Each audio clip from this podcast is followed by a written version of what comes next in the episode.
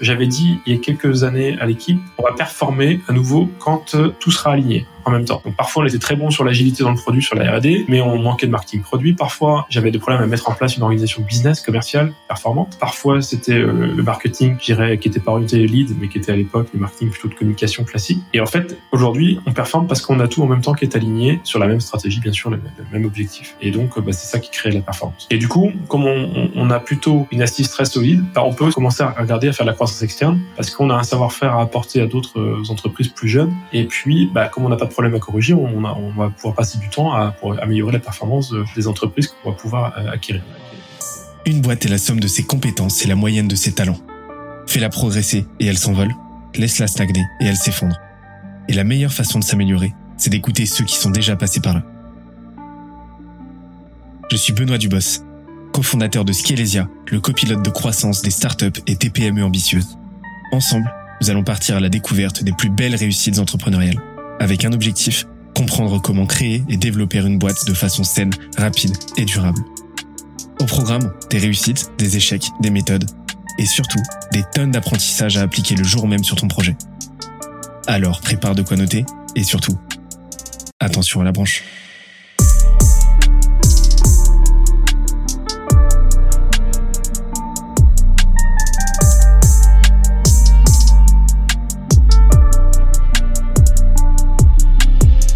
Cette semaine, je reçois Jocelyn Denis, CEO de Digitaleo, le SaaS du marketing local et de la communication de proximité. On a parlé des trois pivots qu'il a vécu au cours de ses 18 années à la tête de l'entreprise, de ses premières années aussi intenses que complexes en tant que solo founder, mais aussi de la stratégie marketing et vente derrière leurs quelques 4000 clients. Tout ça avec ses meilleurs conseils et bonnes pratiques en entrepreneuriat, stratégie et finance. D'ailleurs, l'épisode est tellement dense qu'on en a fait un PDF récapitulatif. Pour l'obtenir, on se donne rendez-vous sur scalesia.co, s c a l e z.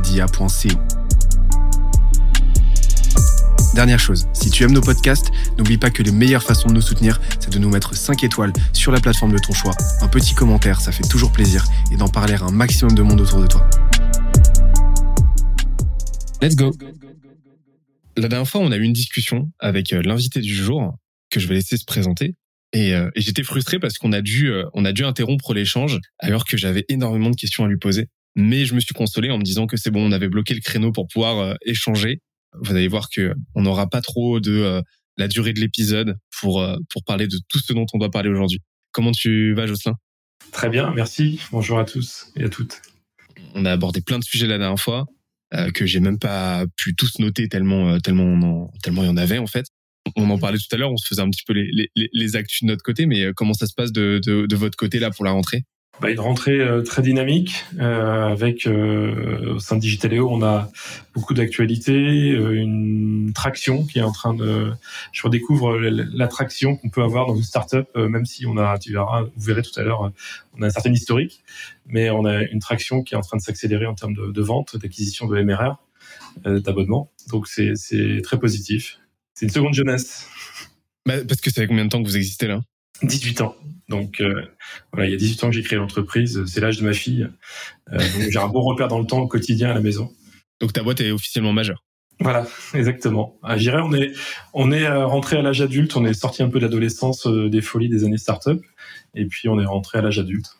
C'est marrant parce que hier, je, je, me replongeais un petit peu dans, dans Kant qui avait écrit que l'âge des Lumières, c'était c'était le passage de, de, de l'humanité de la minorité à la majorité, donc à l'âge adulte. Donc là, cette année, c'est un petit peu le passage de, de Digitaléo à l'âge à l'âge adulte, quoi. Et euh, mais mais c'est vrai que euh, on avait parlé la dernière fois et on va en reparler ensemble. Il se passe énormément de choses de votre côté. Moi, ça m'intéresse que là aujourd'hui d'avoir une petite photographie là à l'instant T de comment tu présentes Digitaléo, parce que je sais que vous avez testé beaucoup de choses, beaucoup de messages aussi, beaucoup de positionnements, beaucoup de produits. Et euh, là aujourd'hui, ça donne quoi? Donc Digitaleo aujourd'hui, c'est euh, la seule plateforme SaaS qui permet de gérer toute sa communication locale au service des marques et des réseaux de points de vente. Euh, bien sûr, on a connu plusieurs cycles hein, pendant pendant toute cette période de 18 ans. Euh, pour revenir sur le côté passage à l'âge adulte, c'est que je pense qu'en fait, effectivement, on est comme un jeune de 18 ans, c'est-à-dire on a encore envie, on a plein de choses à conquérir, à, à prouver encore. Euh, on apprend beaucoup encore. Mais on a une certaine maturité, donc on est beaucoup mieux structuré que par le passé. Et je trouve qu'on est très efficace. Je pense qu'on va, nous suivre cette métaphore filée là. J'aime bien. Là, aujourd'hui, justement, c'est, quelles sont les, les, les, les forces aujourd'hui que tu, que tu, que tu imputes à, à, Digitaléo, que vous a amené justement cette ancienneté? Que c'est, un vrai sujet parce que tu vois, je reçois beaucoup, beaucoup de, euh, bah, d'entrepreneurs, de start euh, dans les jeunes branches, et, moi-même, je suis entouré bah, euh, de d'entrepreneurs bah, qui, comme moi, sont primo primo entrepreneurs, qui n'ont pas forcément énormément d'expérience en fait, et, et, donc on a on a difficilement ce recul des années en fait. C'est difficile de se figurer en fait tout le poids et tout l'impact que peuvent avoir plus plus de enfin 15 plus années d'expérience dans, dans dans le milieu et dans le métier. Et donc ça m'intéresse grave en fait de savoir ce qui aujourd'hui fait la différence Alors en fait, je pense qu'on a des piliers qu'on n'a jamais euh, changé depuis le démarrage. Euh, le premier, c'est qu'on a toujours été éditeur SaaS et que j'ai créé l'entreprise en 2004 euh, comme un éditeur SaaS. Donc on était, euh, je n'étais pas le premier, mais on était plutôt précurseur sur ce marché si on se remet en 2004. Hein. On était à l'époque, le modèle d'informatique c'était de l'ASP, on sortait quand même de l'informatique qui était sur des serveurs ou des, ou des informatiques sur des CD-ROM, hein, tout simplement, si on se penche un peu plus. Donc ça paraît très loin, mais tout a changé dans le métier de l'informatique. Le deuxième élément, c'est qu'on était déjà sur des solutions au service des points de vente en local. et ça, on l'a gardé tout au long de notre parcours. L'autre élément encore, c'est qu'on a on était déjà sur des dimensions de marketing digital et local euh, et de la relation client locale. Et puis euh, l'autre point, c'est que dès le départ, j'ai fait de la vente à distance. Comme aujourd'hui dans le métier SaaS, bien sûr, c'est un préalable à toute stratégie SaaS. Bah, dès le départ, en 2004, on faisait la commercialisation de notre logiciel à distance par téléphone. On l'a gardé. Ça nous a permis de déployer vite, de scaler euh, à des coûts qui sont abordables, et puis de, franchir tout de suite une dimension nationale pour déployer notre logiciel. Euh, donc c'est resté dans l'ADN. Et enfin, le dernier point, c'est que j'ai toujours misé plutôt sur la profitabilité de l'entreprise. Donc on a été bootstrappé. Euh, et fait partie de l'ADN de l'entreprise d'être rentable. Euh, sur 18 années, on a fait 16 années de rentabilité. Les deux années où on a perdu de l'argent, c'était post-levée de fonds en 2015 et 2016, parce que bah, forcément on avait fait le levée de fonds, donc on était là pour investir. Euh, donc un, une ADN vraiment de, modèle économique euh, robuste, solide, et on en reparlera peut-être plus tard, mais qui m'a permis d'avoir une certaine liberté d'action.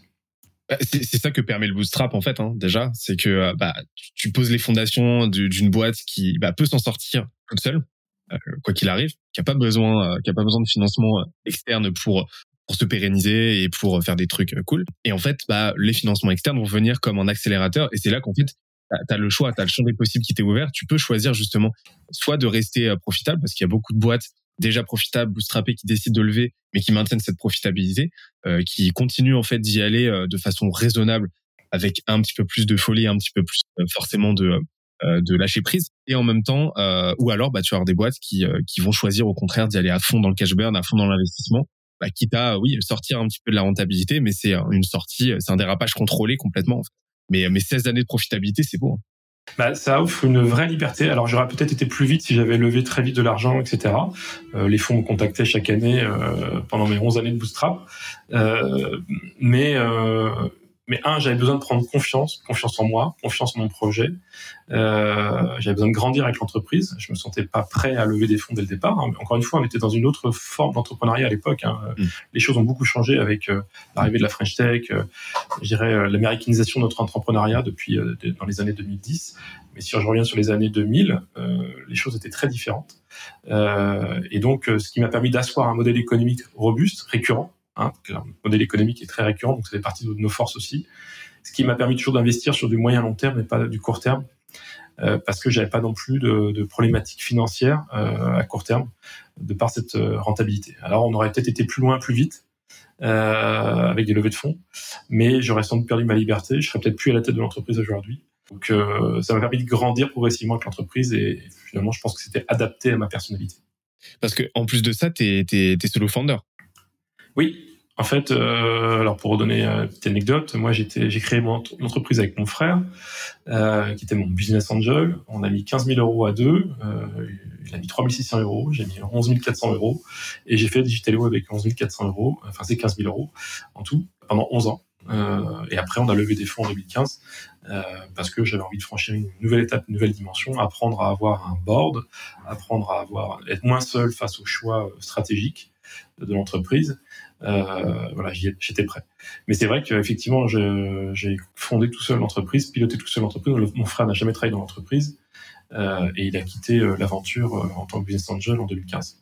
Tu me parlais tout à l'heure de de la différence de méta un petit peu entre les années 2000, les années 2010 et aujourd'hui les années 2020. C'est quoi les changements majeurs? Alors, les changements majeurs, c'est que déjà, je trouve que l'entrepreneuriat français a énormément progressé euh, sur ces années 2010. Et je compare parce que euh, j'allais m'inspirer énormément dans les années 2000 euh, dans la Silicon Valley. Donc euh, j'ai vu l'émergence de Facebook, j'ai vu, j'allais, j'allais euh, m'inspirer chez Google, j'allais m'inspirer dans les incubateurs à San Francisco.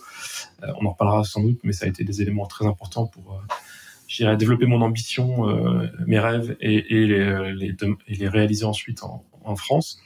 Mais clairement, il y avait une énorme différence dans l'approche de l'entrepreneuriat, dans la culture business, dans l'approche go-to-market on avait un déficit de culture go-to-market dans les années 2000 en France. On avait une approche techno, on avait, euh, mais on pensait pas assez client, pas assez usage. On parlait de nos fonctionnalités, mais on parlait pas de l'utilisation. Et en fait, euh, avec une nouvelle génération d'entrepreneurs euh, beaucoup plus acclimatés à la culture américaine et tous les accompagnements liés aux incubateurs, accélérateurs qui ont été créés grâce au mouvement French Tech, on a vu ça complètement changer dans les années 2010 avec des projets bah, très orientés marché, très orientés usage, très orienté croissance euh, plutôt que rentabilité avec des levées de fonds qui bien sûr ont accompagné encore plus ces cinq dernières années. Euh, et clairement, oui, c'est, on s'est beaucoup américanisé dans notre approche du business. Euh, et je pense qu'on on a une meilleure culture marketing. Euh, on est passé d'une culture tech à une culture peut-être plus marché, marketing dans l'approche du business. Euh, donc, vraiment un gros gros changement. Euh, et ça, je l'ai vraiment perçu euh, en tant qu'entrepreneur, en côtoyant bah, des entrepreneurs qui avaient des profils très différents, euh, si je compare les années 2000 et 2010. voilà, donc ça, c'est, je pense, très positif. et on a vu du coup des entreprises, alors grâce aussi à la révolution digitale, hein, mais scaler dans une autre dimension, aller beaucoup plus loin à l'international, alors qu'on avait tendance à rester sur notre marché très francophone. Bah, C'est-à-dire qu'on a, cette particularité en France d'avoir une approche, comme je l'ai dit, très ingénierielle très tech en fait. On est très bon pour former des des très bons ingénieurs, mais euh, c'est un petit peu plus compliqué pour former euh, de, vrais bons marketeurs. Et, euh, mon chat qui est en train de en train de gratter. Et je sais ce que c'est, j'en ai un à la maison aussi.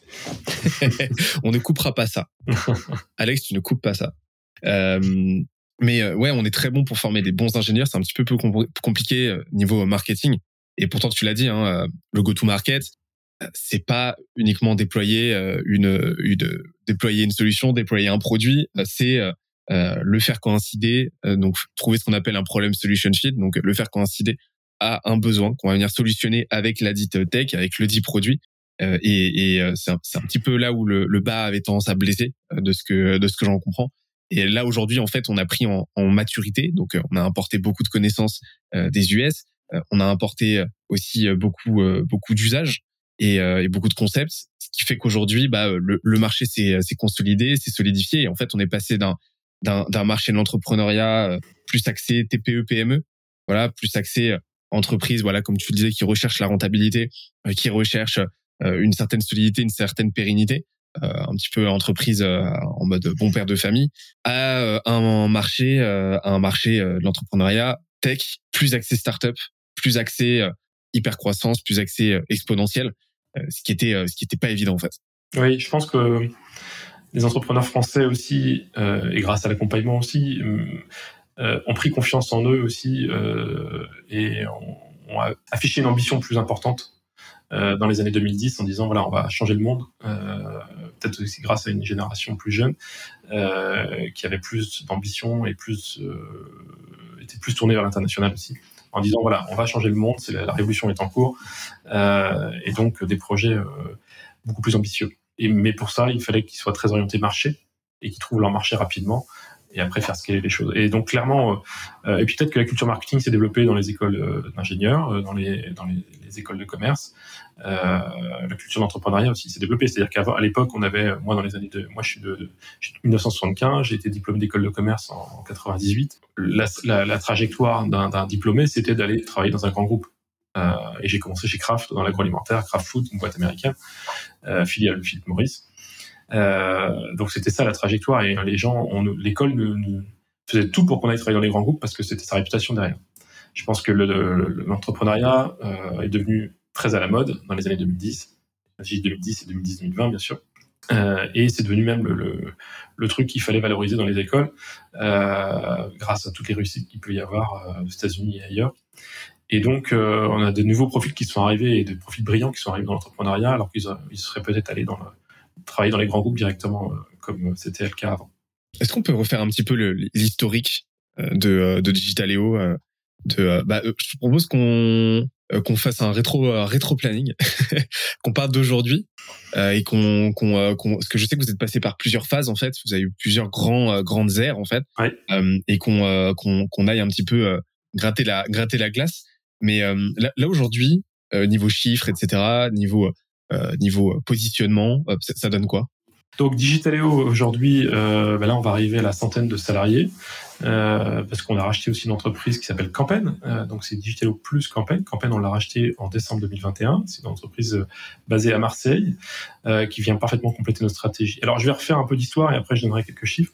la première chose, c'est le premier cycle de croissance. Moi j'estime qu'on a, fait on a démarré le troisième cycle en 2019. Et le premier cycle de croissance, on l'a vécu euh, de 2004 à la création jusqu'à euh, l'arrivée du smartphone et le, développement du smartphone, c'est-à-dire 2009. Euh, l'arrivée du smartphone, c'est fin 2007, hein, l'iPhone. et ce premier cycle, c'était une, plateforme SaaS de relations clients et de marketing par SMS. La vision initiale, c'était de qu'une plateforme marketing allait émerger au fur et à mesure euh, pour permettre à tout point de vente, à toute entreprise TPE, PME de pouvoir gérer en temps réel toute sa communication digitale. Ça, c'est l'intuition que j'ai initialement. Et ma porte d'entrée pour innover à l'époque, 2004 à 2009, c'est le marketing par SMS. Pourquoi? Parce que c'est nouveau, euh, c'est universel en termes d'usage euh, et euh, c'est boom du marketing mobile. Et donc ça, c'est la première vague de croissance qu'on a connue, euh, qui m'a permis d'émerger. On est devenu une des plateformes principales en France sur ce sujet-là, euh, donc toujours en bootstrap et on s'adressait beaucoup aux points de vente. Euh, la deuxième vague de croissance qu'on a initiée après l'arrivée du smartphone, où là j'ai compris, et aussi par mes voyages dans la Silicon Valley, que bah, le smartphone était une révolution et que finalement ça allait devenir un, un, objet avec énormément de canaux dessus, les réseaux sociaux, l'email qui, qui migrait du PC au smartphone, l'internet mobile, etc. J'ai compris qu'il fallait devenir une plateforme de campagne et de relations clients multicanal euh, toujours destiné aux points de vente et aux PME. Et donc ça, ça a été la deuxième vague de croissance pour Digitaleo. Alors là, il fallait investir beaucoup plus en R&D euh, pour pouvoir développer la plateforme. Euh, et cette, deuxième vague nous a emmené jusqu'en 2019 euh, et continue à faire grossir l'entreprise toujours en croissance rentable, hein, sauf les deux années de post-levée de fonds 2015-2016. Et donc Digitaleo était en croissance continue à, à deux chiffres. Euh, donc il a fallu se réinventer à chaque fois, bien sûr. Hein. Euh, et la troisième vague, euh, pour euh, toujours continuer à performer, développer l'entreprise et être en croissance à deux chiffres, à un moment donné, il fallait choisir un, nouveau, un nouveau, nouveau terrain de jeu et quelles pouvaient être les, les, tendances pour l'avenir et qui allaient nous porter. Et à ce moment-là, on a fait toute une analyse stratégique avec l'équipe. Euh, bien sûr, tout le monde n'était pas aligné sur ce choix stratégique. Il fallait discuter, euh, etc. Mais il fallait faire un choix.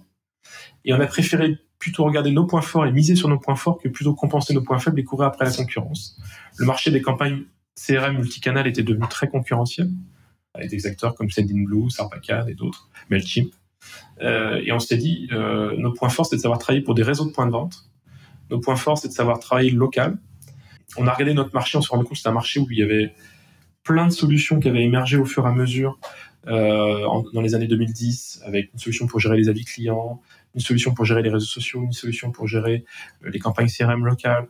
Et on s'est dit que tout ça faisait plein de plateformes sur le terrain au niveau des points de vente, non connectées les unes aux autres. Et on s'est dit qu'il fallait qu'on fasse une seule plateforme globale, et, et en plus on allait miser sur nos points forts. Et nos clients, on a dû choisir et rester pour nos points forts. Et donc on a plutôt essayé d'être les champions d'une niche plutôt qu'essayer de tout faire.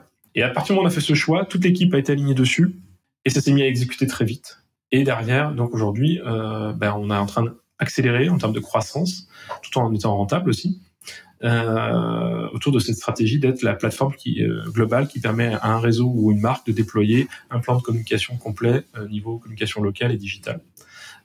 Et donc, on a agrégé tous ces modules qui étaient aujourd'hui, enfin, sur un marché qui était très fragmenté voilà. Et donc aujourd'hui, c'est le troisième cycle qu'on a démarré en 2019 et qui porte ses fruits avec une accélération de la croissance euh, sur la conquête de nouveaux abonnements, croissance à deux chiffres. Donc aujourd'hui, Digitaleo, cette année, on vise avec euh, donc Digitaleo plus campagne un chiffre d'affaires récurrent de 10 millions 5 qui sera atteint cette année, euh, rentable. Euh, une accélération de la croissance. Donc, on voilà, l'objectif, la prochaine étape, c'est de faire plus de 25 millions d'euros. Et donc, on est en train de euh, monter tout un plan pour aller chercher en croissance organique, hein, je parle, 25 millions d'euros à un horizon court terme. Euh, et on s'autorise à accélérer et aller plus loin en faisant aussi de, la croissance externe si, ça fait sens et s'il y a des briques technologiques très complémentaires qu'on peut trouver. Ce qu'on a fait avec Campaign, euh, et pourquoi on a fait une opération avec campagne, c'est que on a développé en interne toutes les briques, donc euh, les solutions de CRM local, les solutions de, gestion des réseaux sociaux, les solutions de, gestion des avis clients, euh, les, solutions de présence management. Il manquait la solution euh, de gestion euh, des ads multilocales, campagnes sponsorisées. Et donc Campaign est le spécialiste en France pour industrialiser les campagnes locales avec à la fois une plateforme et une équipe de traffic management. Euh, et donc ça venait parfaitement compléter notre stratégie. Donc si demain on trouve d'autres sites comme ça dans cet esprit-là, euh, qui pourraient euh, compléter notre positionnement, notre offre, ou des parts de marché complémentaires, euh, bien sûr, on regardera les dossiers. Et ça, c'est l'avantage d'avoir une, entreprise rentable, c'est qu'on peut aussi s'intéresser à la croissance externe en ayant un socle très solide. Voilà un petit peu les, trois cycles de croissance de Digitaleo. Donc aujourd'hui, c'est une centaine de personnes à Rennes, le siège social, plus Marseille sur le Vieux-Port avec l'équipe Campagne et à Paris. Euh, et euh, voilà, on, je pense qu'on sera à 150 euh, assez rapidement. Il y a énormément de, j'ai énormément de questions. Oui. tu t'en doutes. Alors, de ce que j'ai, j'ai cru saisir, euh, ton approche de la croissance externe, il y a, y a autant une ambition, bah forcément, d'aller, euh, d'aller, euh, bah, d'aller étoffer le, le MRR, en fait, d'aller étoffer votre assise financière, que d'aller compléter dans une logique marché, d'aller étoffer votre proposition de valeur. Donc, t'es, t'es, t'es autant dans une logique financière que dans une logique mercatique, de d'apporter toujours plus de valeur à ton marché et, euh, et, et, de lui proposer bah, la solution, l'écosystème le plus robuste et le plus complet possible. Ouais, c'est donc notre fil conducteur, c'est euh, bah, que les cibles clients restent euh, la même, bien sûr. Euh, donc, si demain on doit faire euh, des développements en interne ou des, croisses externes, il faut que ce soit la même cible client. Donc, des, réseaux de points de vente, des réseaux de mandataires ou des marques qui ont besoin de, de proposer du service marketing à leur réseau de revendeurs. Euh, donc on est très fort pour, sur ce déploiement de communication euh, digitale en local, c'est vraiment notre, notre vraie valeur ajoutée. Et puis bien sûr un autre point euh, important, c'est qu'on cherche avant tout à faire grossir un modèle récurrent. Hein, ça a été le pilier de l'entreprise depuis le départ, on va pas le changer. Donc euh, ce sont obligatoirement des offres qui doivent être vendues de façon récurrente parce qu'on a savoir-faire de vendre du récurrent et de bien le gérer et de déployer des solutions sur des grands volumes d'utilisateurs au niveau local et de faire en sorte que les utilisateurs soient bien onboardés. Et ça, on le fait depuis 18 ans, parce que ça fait 18 ans qu'on parle à des gens sur le terrain qui, qui n'ont pas forcément d'expertise marketing ou digital. D'ailleurs, euh, cette partie de l'onboarding, on, en, reparlera tout à l'heure sur la partie produit, parce que euh, c'est, essentiel et on en parle trop peu. Moi, je voulais qu'on revienne un petit peu sur sur bah, sur le, la notion de pivot en fait ensemble. Euh, parce que euh, on le voit en fait t'es es toujours resté dans cette même continuité hein, t'es toujours resté autour de la communication des entreprises voilà c'est resté ton, ton, fil conducteur avec euh, des positionnements à chaque fois très différents au final parfois même des audiences qui changent des technologies qui changent et, et donc c'est pour ça qu'on peut vraiment parler de pivot en tant que tel au pluriel donc t'en as eu t'en as eu plusieurs et ça, ça ça démontre justement un certain nombre de choses mais comment est-ce que tu l'opères ça? Parce que forcément, tu as ta réalité économique à l'instant T. Tu, ta vision change et, et, et, forcément, bon bah, tu vas, tu vas virer à bâbord ou à tribord pour t'y diriger. Mais forcément, tu dois, tu dois continuer de concilier avec ta réalité à l'instant T, c'est-à-dire avec euh, ton organigramme, avec tes salariés, avec euh, ton MRR à l'instant T, etc. Donc, comment est-ce que tu fais pour euh, pivoter avec déjà, euh, en fait, un, avec, avec déjà une structure en fait existante? Euh, t'es pas, euh, c'est pas une petite start-up de euh, trois cofondateurs qui peuvent faire table rase sans aucun problème. Ça doit être complexe, non? Comment comment t'as as géré ça à chaque fois? Euh, Oui, alors ça n'a pas ça pas été un long fleuve tranquille. Hein. Euh, je dirais j'ai toujours été serein sur le fait que la boîte était toujours euh, euh à court terme solide et financièrement. Donc j'ai plutôt bien dormi la nuit, mais par contre et ça correspond à mon caractère. Par contre, il a fallu se réinventer. Et moi, je dis souvent entreprendre dans dans le secteur du, du SaaS, dans le secteur du digital, c'est hyper exigeant parce que il faut se réinventer régulièrement. Et d'ailleurs, c'est un message que je voudrais dire à tous les entrepreneurs qui parfois ont vécu un cycle de croissance, d'hypercroissance, euh, perdez pas espoir, euh, soyez tenaces, mais par contre regardez loin devant pour sentir de nouvelles opportunités. Et euh, entreprendre dans, notre univers, c'est comme faire du surf. C'est-à-dire, euh, euh vous allez prendre une vague à un moment donné, cette vague va vous porter, vous rendre visible, vous mettre dans les médias parfois, et si vous la prenez trop tôt, elle vous porte pas, elle n'est pas assez puissante. Si vous la prenez trop tard, elle vous engloutit. Euh, vous l'avez pris trop tard, vous l'avez raté. Euh, donc c'est vraiment une question de timing parfois aussi pour réussir et, bien surfer sur cette vague. Une fois que vous êtes arrivé à la plage, euh, vous regardez au large, il y a d'autres vagues qui arrivent. Il faut être patient parfois. C'est là où il faut avoir des bons fondamentaux au niveau financier et de l'entreprise pour pouvoir gérer ces transitions. Entre les vagues, il faut ramer parce que bah, pas facile d'aller chercher la croissance, pas facile de garder ses équipes. parfois, les équipes qui ont vécu un cycle ne veulent pas rester parce qu'elles elles, vont monétiser leur, leur l'expérience qu'elles ont acquise sur le premier cycle de croissance. Euh, et puis ben, là aussi, il faut reprendre une vague, euh, ressurfer dessus, dans le bon timing, etc. Et donc c'est assez exigeant, il faut être très agile. Donc comment j'ai fait? Ben, Un, j'ai essayé de faire en sorte de rester agile, justement. Euh, deux, euh, on a toujours regardé moyen-long terme euh, pour pouvoir euh, essayer de sentir le, le marché.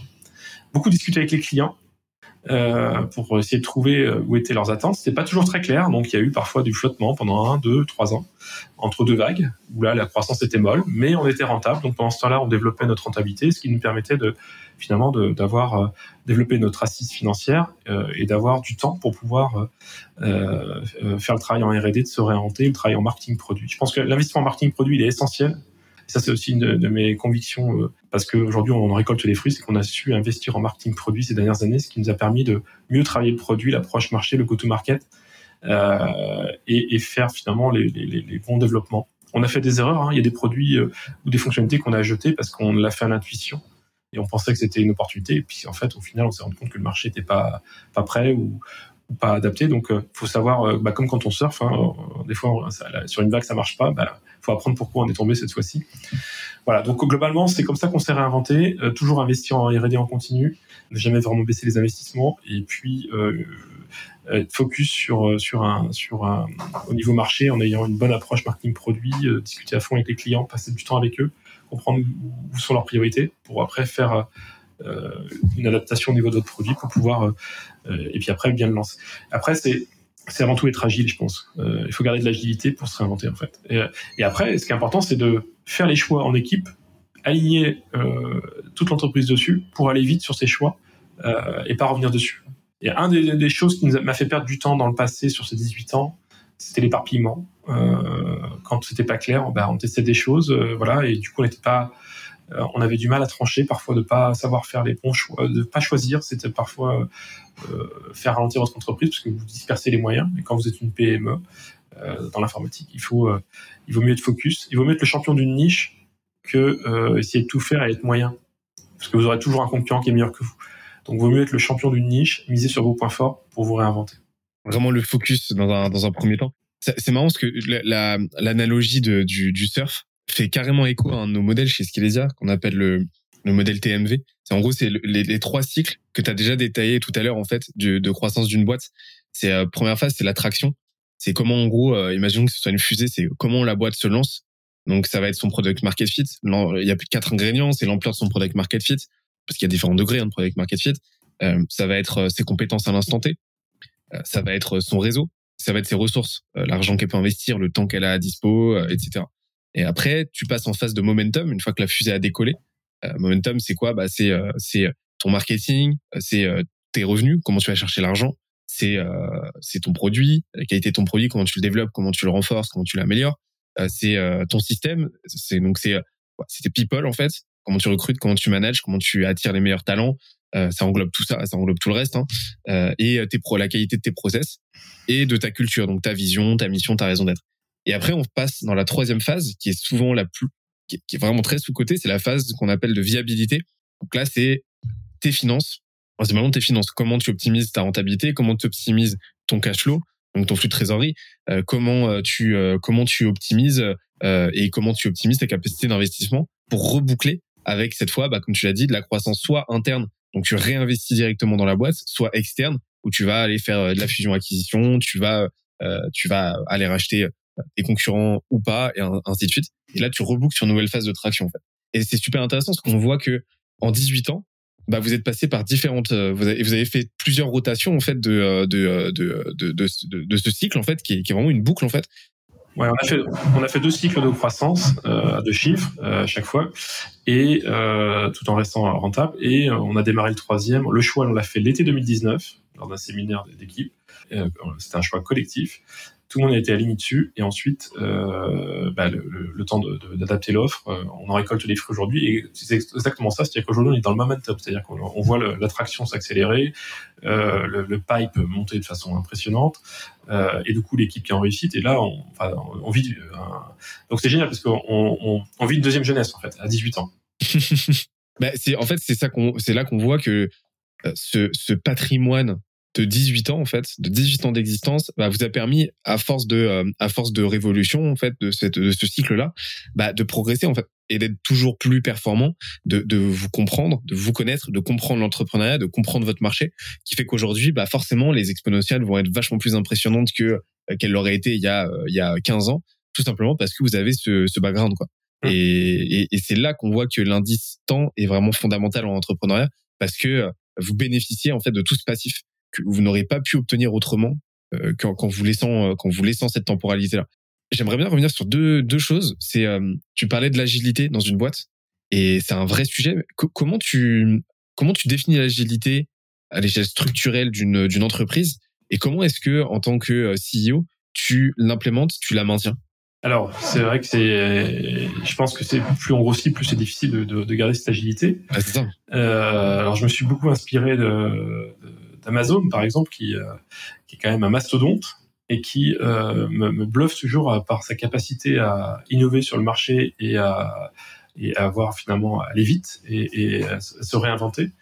J'ai lu un livre qui s'appelle euh, Backwards, Working Backwards, qui a été écrit par des ex-salariés d'Amazon, euh, qui est très intéressant pour comprendre le fonctionnement au quotidien d'Amazon et, et, pas tomber dans la, grosse machine qui, euh, bah, qui plus, qui fait que de la réunion, etc. Alors comment on a gardé notre agilité?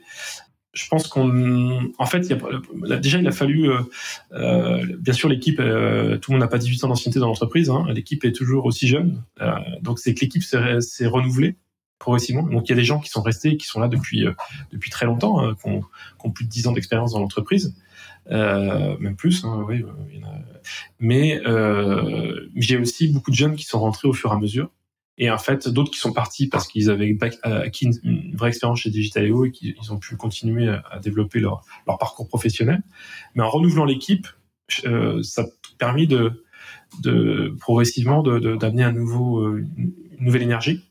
Donc je pense qu'il faut pas hésiter à renouveler son équipe et ça se fait naturellement. Euh, bien sûr, ces, personnes qui arrivent ont besoin d'un nouveau projet. Euh, on, a, on a gardé notre agilité, bah, comme je disais, en, en essayant de rester focus client maximum euh, et donc voir où étaient les, nouveaux besoins, les problématiques des clients. Euh, parce qu'en fait, on est là pour résoudre des problématiques de clients. Hein, ça, c'est important de toujours l'avoir en tête. Euh, on, est, on a du succès que si on répond des problèmes à nos clients au quotidien. Euh, et donc, on a essayé même essayé de renforcer ça en, en créant cette, cette, cellule marketing produit qui est très orienté client et qui passe du temps avec les clients pour les écouter, etc. Euh, en termes d'organisation, on a essayé de, de, de, garder un maximum euh, des équipes à taille humaine dans chaque service. Euh, et puis bien sûr la R&D, on a mis en place dès 2010 les méthodes agiles.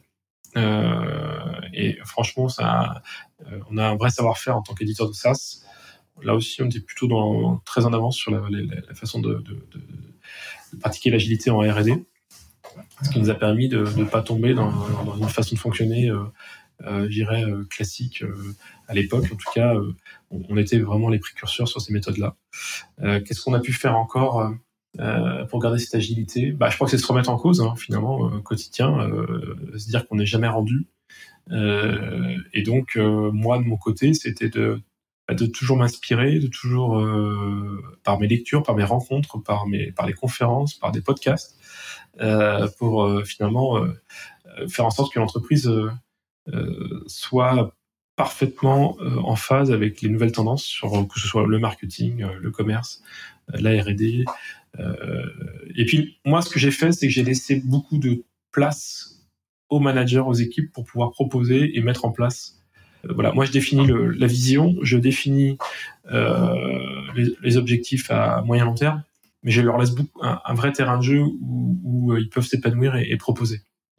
Et comme ils sont plus jeunes que moi, bah, finalement, ils sont souvent plus pertinents que moi sur comme la façon de communiquer, la façon de, par exemple, euh, la façon de faire notre marketing. Et euh, ce que j'ai essayé de faire au maximum, c'est d'aller chercher des experts sur chaque sujet, bien sûr autour de moi, euh, mais qui amènent une dimension nouvelle, parce que bah, eux-mêmes déjà plus jeunes et puis plus experts sur chaque sujet. Donc ça a permis à l'entreprise de se réinventer. voilà, on, chez Digitalo, c'est pour ça que je dis on est on est sorti d'adolescence parce que tout est bien structuré. On a ces pauses dans la croissance parfois nous ont permis de bien nous structurer. Euh, c'est ça l'intérêt aussi parfois de faire des pauses dans l'hypercroissance, c'est d'être plus efficace ensuite. Mais euh, on a euh, on a gardé ce côté un peu start-up dans l'état d'esprit en termes de, de, de, toujours essayer de se réinventer, de faire mieux et, jamais se dire qu'on est rendu quoi. On, en reparlera tout à l'heure plus en détail de toute cette partie-là, justement, bah, de toute votre culture en fait. Tu nous as donné un, aperçu là. Vous avez une culture euh, une culture très ouverte, justement, bah, comme tu l'as, on l'a dit, hein, c'était le terme très agile. Mais euh, ça m'intéresse aussi de parler de, la partie euh, recrutement et management parce que de ce que j'en comprends, le turnover de ton côté, c'est pas un problème en soi en fait, c'est même c'est un passage obligé, c'est une nécessité. Donc on en reparlera tout à l'heure et, et, et tu parlais aussi dernier point de des fondamentaux financiers. Alors là on a parlé de la partie viabilité, je sais que c'est un de tes, euh, je, sais que c'est un, un, de tes, un de tes points forts en fait en, tant qu'entrepreneur. C'est, c'est quoi les, euh, vraiment c'est les fondamentaux justement financiers auxquels tu es le plus vigilant chez Digitaléo, mais aussi chez euh, les acteurs avec lesquels tu discutes? Alors, bah, ce qu'on, bien sûr, les, fondamentaux, c'est de pouvoir, c'est d'avoir un modèle économique qui permette à la fois de faire de la croissance et de la rentabilité. Pourquoi? Parce que c'est le gage de la liberté et de l'indépendance c'est le gage de la liberté euh, en tant qu'entrepreneur pour moi-même, c'est-à-dire euh, de pouvoir emmener l'entreprise euh, là où je veux l'emmener et d'avoir des partenaires qui sont là pour nous accompagner, mais de pas dépendre de choix externes. Donc ça, je pense que c'est un point important. Donc aujourd'hui, voilà, je suis libre de mes choix. J'ai un conseil d'administration, mais mais ils sont là pour me conseiller, mais pas faire les choix à ma place. Et cette rentabilité m'a permis de, continuer de, l'avoir dans tout mon parcours. Euh, l'avantage, c'est que ça permet euh, d'avoir du temps et de pas avoir un sablier qui tourne euh, quand on doit justement trouver un nouveau relais de croissance, investir sur un nouveau produit, faire ses virages. Donc c'est peut-être aussi, ça vient contribuer peut-être à l'agilité justement. Alors que quand on a un problème de profitabilité, si la croissance à un moment donné n'est pas là, on va être dans un horizon très court terme, très court terme, et ça peut se terminer en cession d'entreprise ou, ou un autre fonds, etc. Et, et finalement, c'est la stratégie, c'est stratégie capitalistique qui va prendre le dessus sur la stratégie produit et, marché. Et je pense que si on veut performer dans la durée, il faut, il faut toujours que l'entreprise soit pilotée euh, dans le sens du marché et pas euh, dans le sens de, des besoins euh, de changement capitalistique. donc ça m'a permis d'avoir du temps, du temps long pour pouvoir justement euh, mieux exécuter au quotidien et faire en sorte que l'entreprise soit orientée marché.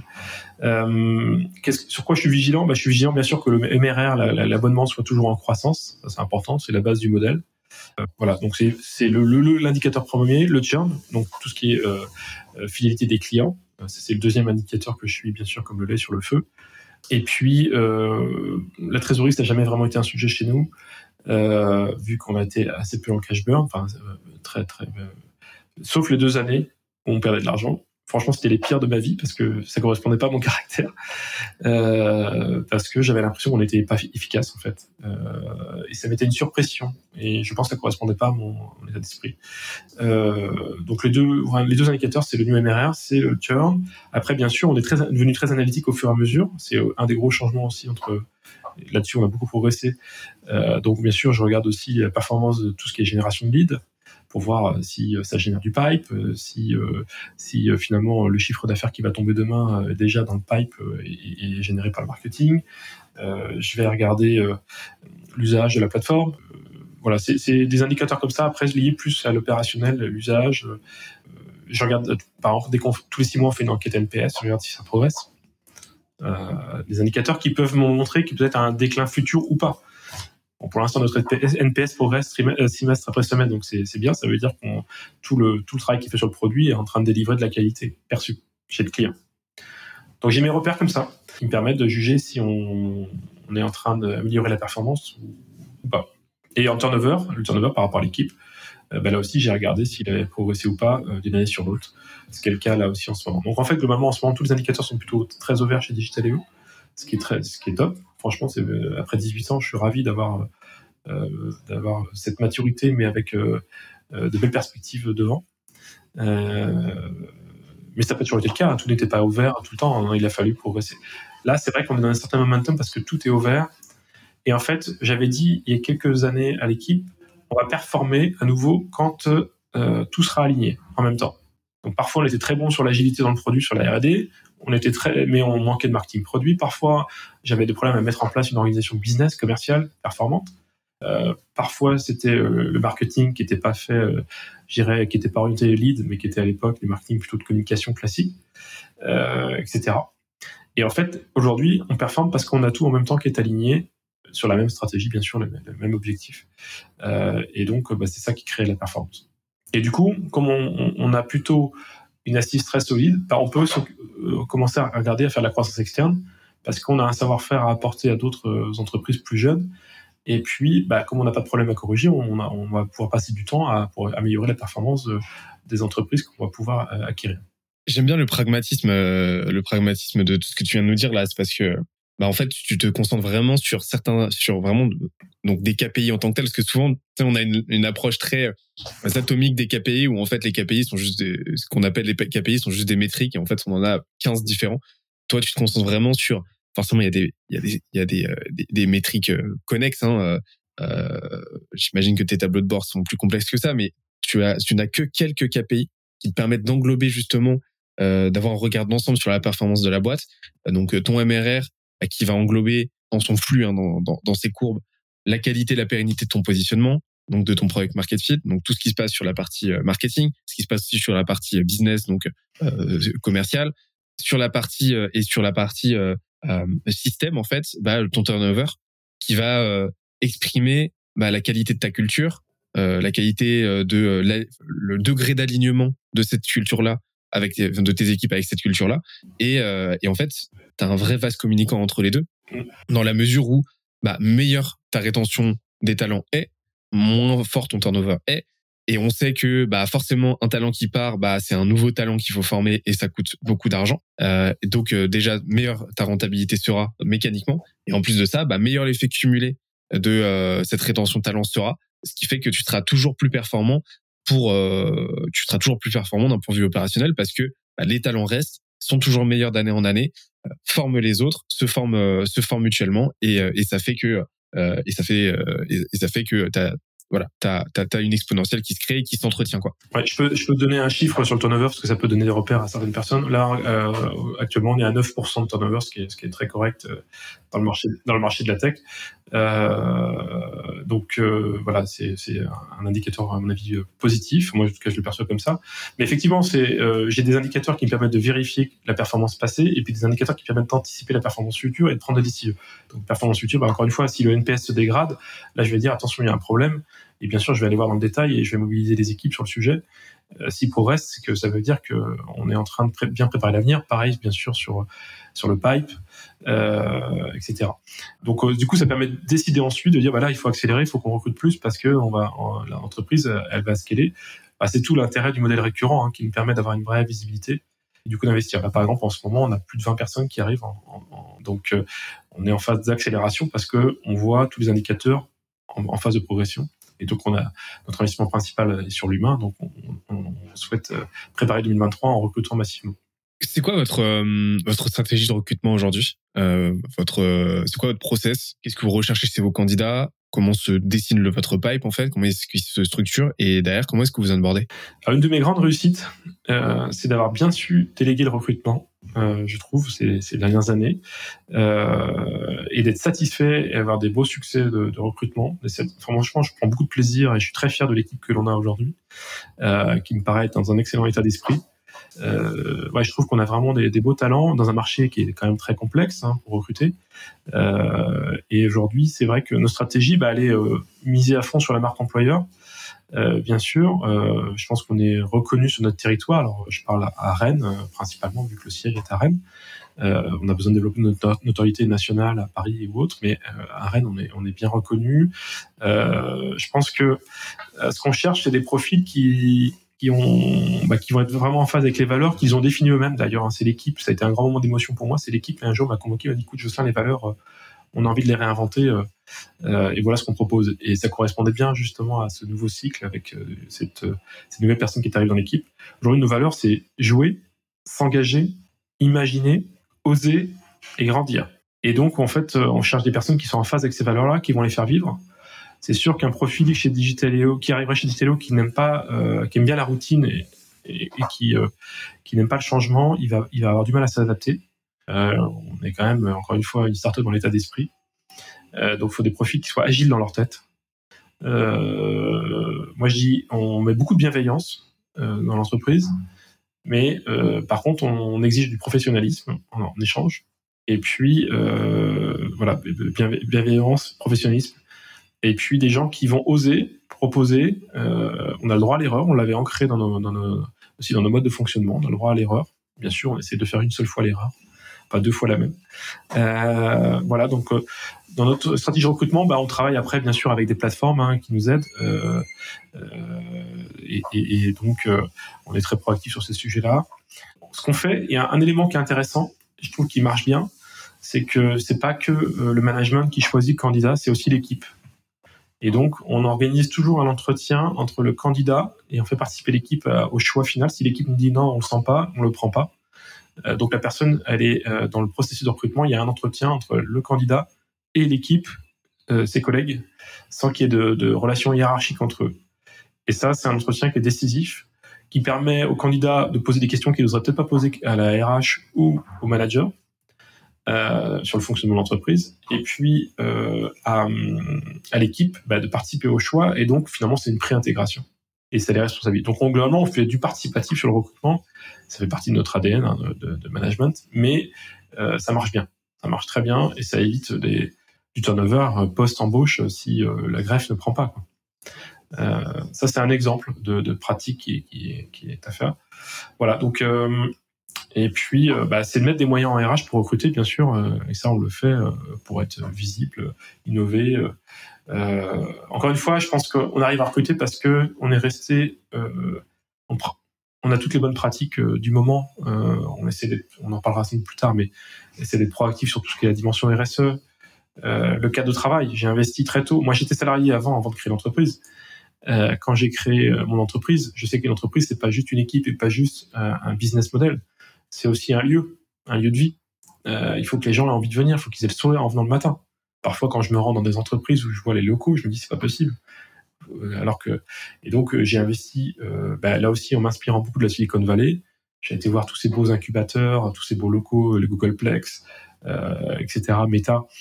Euh, donc très tôt, je me suis dit dès 2008, il faut que je fasse un siège social qui donne envie de venir.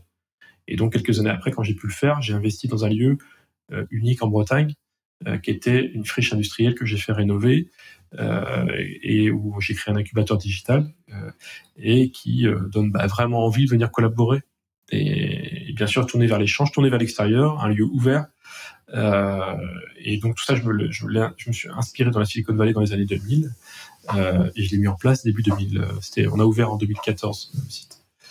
Et ça, ça contribue aussi à fidéliser, à recruter et, euh, et, je sais que les locataires que j'ai aussi dans ce lieu, euh, qui sont aussi des entreprises digitales, euh, ont investi dans ce lieu parce que c'était un moyen de, de, de, recruter et de fidéliser. Parce qu'agréable agréable pour travailler. Quoi. La, notion d'activation est vraiment sous-cotée. Hein. C'est un terme un peu barbare dans le dans Gross. Euh, L'activation, c'est quand, quand ton client, tu réalise à quel point il a fait un bon choix de bosser avec toi. C'est quand il commence à expérimenter concrètement la valeur que ton produit lui apporte. Et, et c'est exactement la même chose pour un pour un talent en fait.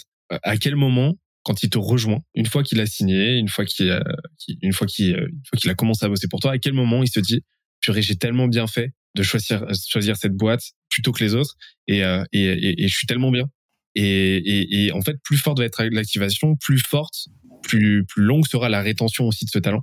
Et plus fort sera son engagement aussi et sa propension à en parler autour de lui et à coopter de, nouvelles, de nouveaux talents. Et en fait, euh, tu as, investi euh, massivement là-dedans, déjà avec un beau lieu, mais aussi avec un onboarding vraiment euh, aux, aux, aux, oignons, euh, et, et aussi avec une approche vraiment, ce que je comprends en peer learning, où euh, bah, les, euh, les, les, différents salariés, enfin les salariés vont pouvoir échanger entre eux, ce qui transversalise énormément et ce qui euh, délie aussi la la parole, on va dire, c'est-à-dire que ça transversalise la connaissance, ça transversalise la culture aussi. Euh, chacun se fait euh, l'émissaire, se fait euh, le, le, le, le, le diffuseur de cette culture-là et de ces valeurs-là que vous avez bossé, et, et ça augmente, ça améliore aussi l'engagement sur la durée des talents qui sont déjà en poste et pas seulement de ceux qui viennent nous rejoindre, quoi. Et oui, un point important aussi, c'est euh, pour pouvoir euh, avoir un climat sain euh, dans l'entreprise et, et, pérenne et, et, fidéliser les collaborateurs, il faut que le management euh, soit sain et, euh, et il fallait, parce que bien sûr, à travers une aventure de start-up ou d'entreprise qui grandit, il fallait investir sur la formation de nos managers. Et, et, et, ça, ça a été un élément déterminant. Et pour la petite histoire, j'ai encore euh, tous les ans on fait une promotion. Et ce matin, j'ai lancé la, la, nouvelle promotion en intervenant auprès de l'équipe. Et en plus, la multisite, c'est-à-dire qu'il y a des gens à Marseille et, et, euh, et à Rennes qui vont être formés ensemble. Et en fait, c'est la même personne, le même coach qui forme tous les managers depuis le départ. J'y suis aussi passé, qui nous permet d'être dans une posture de manager coach. Euh, et, donc, euh, bah, ça, je pense d'avoir ce socle commun euh, depuis le départ fait qu'il n'y a pas de dissonance de management entre les équipes, que tout le monde a un peu la même approche, que les managers échangent entre eux quand ils ont une problématique particulière. Et voilà, je pense que ça, ça a été aussi dans le pilier de, fonctionnement qui fait aussi qu'aujourd'hui on récolte les fruits dans notre euh, turnover qui est plutôt faible. Euh, et on a essayé de l'apporter à campagne justement de la même façon. Euh, voilà, et j'ai vraiment vu des personnes évoluer grâce à ce coaching euh, dans leur posture euh, bah, dans la compréhension d'eux-mêmes, mais aussi dans la compréhension du rapport qu'ils ont avec les autres. Parce que pour être un bon manager, il faut aussi bien se connaître individuellement. Euh, voilà. Donc ça, c'est un, des succès qu'on a aussi, qui, à mon avis, a contribué à, ce que l'équipe soit dans cette posture de, proposer, être acteur, plutôt que d'être suiveur euh, et d'exécutant. Maintenant, j'aimerais bien qu'on fasse un petit exercice mental ensemble. On, va rembobiner. Il n'y a plus aucun salarié euh, chez toi. On est, on est il y a 18 ans tu viens de déposer les statuts, enfin tu viens de te lancer. Alors comment ça se passe? C'est quoi ta situation à l'instant T euh, et, comment est-ce que tu as fait pour aller chercher tes, premiers clients? Comment est-ce que tu as fait justement On parlait de la phase de traction tout à l'heure. Cette première phase de traction à l'époque, comment est-ce que tu l'as opérée? En tant que euh, primo entrepreneur en plus de ça. Et, euh, et c'est quoi tes actions, les actions principales sur lesquelles tu t'es concentré? Pour la petite histoire, j'y repense souvent parce que bah, j'ai vraiment transpiré euh, pour faire émerger l'entreprise. Hein. On est en 2004. Alors, au fond de moi, dès l'adolescence, je suis passionné par l'entrepreneuriat. Je rêve d'être entrepreneur. Euh, je ne descends pas d'une famille d'entrepreneurs. Euh, mais euh, je pense qu'on a la soif d'indépendance dans la famille. Toute ma famille était plutôt dans le domaine agricole. J'ai ça en moi. Et je me dis, tiens, un jour, je vais créer ma boîte. bon, je commence par un poste de salarié. Je, je fais un petit, j'explique un peu d'où je viens. Je commence par un poste de salarié dans une multinationale américaine, donc Kraft Food. Bon, au bout d'un an et demi, j'avais appris à vendre le produit, parce que j'étais plutôt dans un poste commercial après des études de commerce. Euh, je veux assez vite aller plutôt vers le marketing, mais là je me rends compte que dans une multinationale comme ça, il va falloir, euh, il y a tout un parcours pour évoluer, ça va être très long, et peut-être que dans 15 ans, je serai au marketing produit euh, euh, à Paris, mais euh, clairement, un, je suis impatient, deux, c'est pas du tout la vie que j'ai envie d'avoir, d'alterner entre aller en province, revenir à Paris, etc. Euh, moi, je suis plutôt un provincial, donc j'avais envie de, de, rester vivre en province, euh, et j'avais pas envie de subir un parcours que je maîtrisais pas forcément complètement euh, d'évolution. Donc, je trouve un poste de chef de produit. Euh, en, donc, j'allais pouvoir découvrir le marketing dans les jeux vidéo, et j'arrive en Bretagne pour travailler pour les frères Guillemot, qui ont créé Ubisoft et Gameloft, des grands entrepreneurs bretons dans le jeu vidéo. Donc là, je découvre un peu l'univers startup euh, dans les jeux vidéo. Euh, bon, bien sûr, je m'éclate. Euh, et au bout de trois ans, je demande à partir pour créer mon entreprise. La veille d'être papa, donc c'est vraiment une nouvelle étape dans ma vie, c'est-à-dire je deviens papa pour la première fois et je crée mon entreprise en, encore une fois, on est dans un monde totalement différent. En 2004, il n'y a pas de streaming vidéo, il n'y a pas de smartphone, il n'y a pas de réseaux sociaux. Euh, L'internet mobile, bah, c'est, il y a un peu l'iMode, mais c'est balbutiant, euh. Et donc c'est vraiment, euh, voilà. Mais je sens que le, le mobile va être l'objet, parce que c'est le boom du mobile, pas du smartphone, mais du mobile avec Nokia qui a 50% de part de marché mondial. Je sens que le mobile va être l'objet pour toucher le consommateur en temps réel et que le marketing digital va prendre une ampleur de dingue et que à l'époque, si vous voulez faire la communication, il faut prendre une agence et vous payer une agence. Donc, c'est accessible qu'aux belles boîtes, belles PME ou grandes entreprises. Et, je me dis, non, c'est les outils qui vont transformer métier de la communication. Je sais pas pourquoi j'ai cette, intuition-là. Et donc, je décide de créer l'entreprise euh, en disant, je vais créer une plateforme SaaS d'envoi de SMS. Euh, parce que je me dis, le SMS pourrait être utile. Je recevais des SMS à l'époque d'Orange qui disaient, vous avez plus de forfait, parce qu'on avait des forfaits euh, de 2 heures, 3 heures, et quand vous aviez plus de forfait, vous receviez un SMS. Et en fait, je me dis ça pourrait être utile à autre chose. Puis là, je commence à rechercher, etc. Des choses. Je suis pas technique, donc créer une boîte informatique quand vous n'êtes pas technique, c'est pas forcément évident. Donc au début, je disais, je, vais monter une agence de marketing mobile. Et puis en fait, un des premiers clients qui veut bien me recevoir, au bout de six mois, hein, parce que je suis dans mon grenier, je fais deux ans, de grenier hein, tout seul. Au bout de six mois, je suis dans mon grenier, je suis tout seul, je, passe des coups de fil sur des prospects et les deux types de clients qui veulent bien recevoir, les premiers, ce sont les discothèques qui disent Ah ouais, on a des fichiers numéro de mobile, on voudrait envoyer des SMS pour dire à nos clients que toutes les soirées qu'on a toutes les semaines. Sauf que je me dis, ça va pas être un modèle qui va être très facile être, pour être pérenne. Donc, euh, et puis les deuxièmes qui m'ont bien voulu recevoir, et c'était un client à Rennes, un, prospect à Rennes, qui était une concession automobile, qui me dit, écoutez, moi, ce que j'aimerais, c'est, c'est pas de faire du marketing mobile, mais c'est un logiciel où on puisse prévenir les clients que la voiture est prête, confirmer les rendez-vous, euh, voilà, faire de la relation client par SMS. Et puis, de temps en temps, on fera du marketing euh, par SMS. Et là, il me dit, par contre, il faut que ce soit un outil, euh, qu'on soit autonome, qu'on puisse le faire en temps réel. Et là, je dis, tiens. Donc, moi, j'ai euh, à l'époque 15 000 euros. et là, je, comme je savais faire des cahiers des charges fonctionnels, vu que j'étais chef de produit avant, je, je, fais un cahier des charges, euh, user story, comme on dit aujourd'hui. Euh, et euh, je vais voir une petite société de services informatiques. J'ai écouté, est-ce que vous pouvez me développer ce logiciel? Euh, Bon, voilà, et puis on le fera évoluer au fur et à mesure, donc une V1 une, ou une MVP, comme on dit aujourd'hui, tout ça, et maintenant, c'est devenu...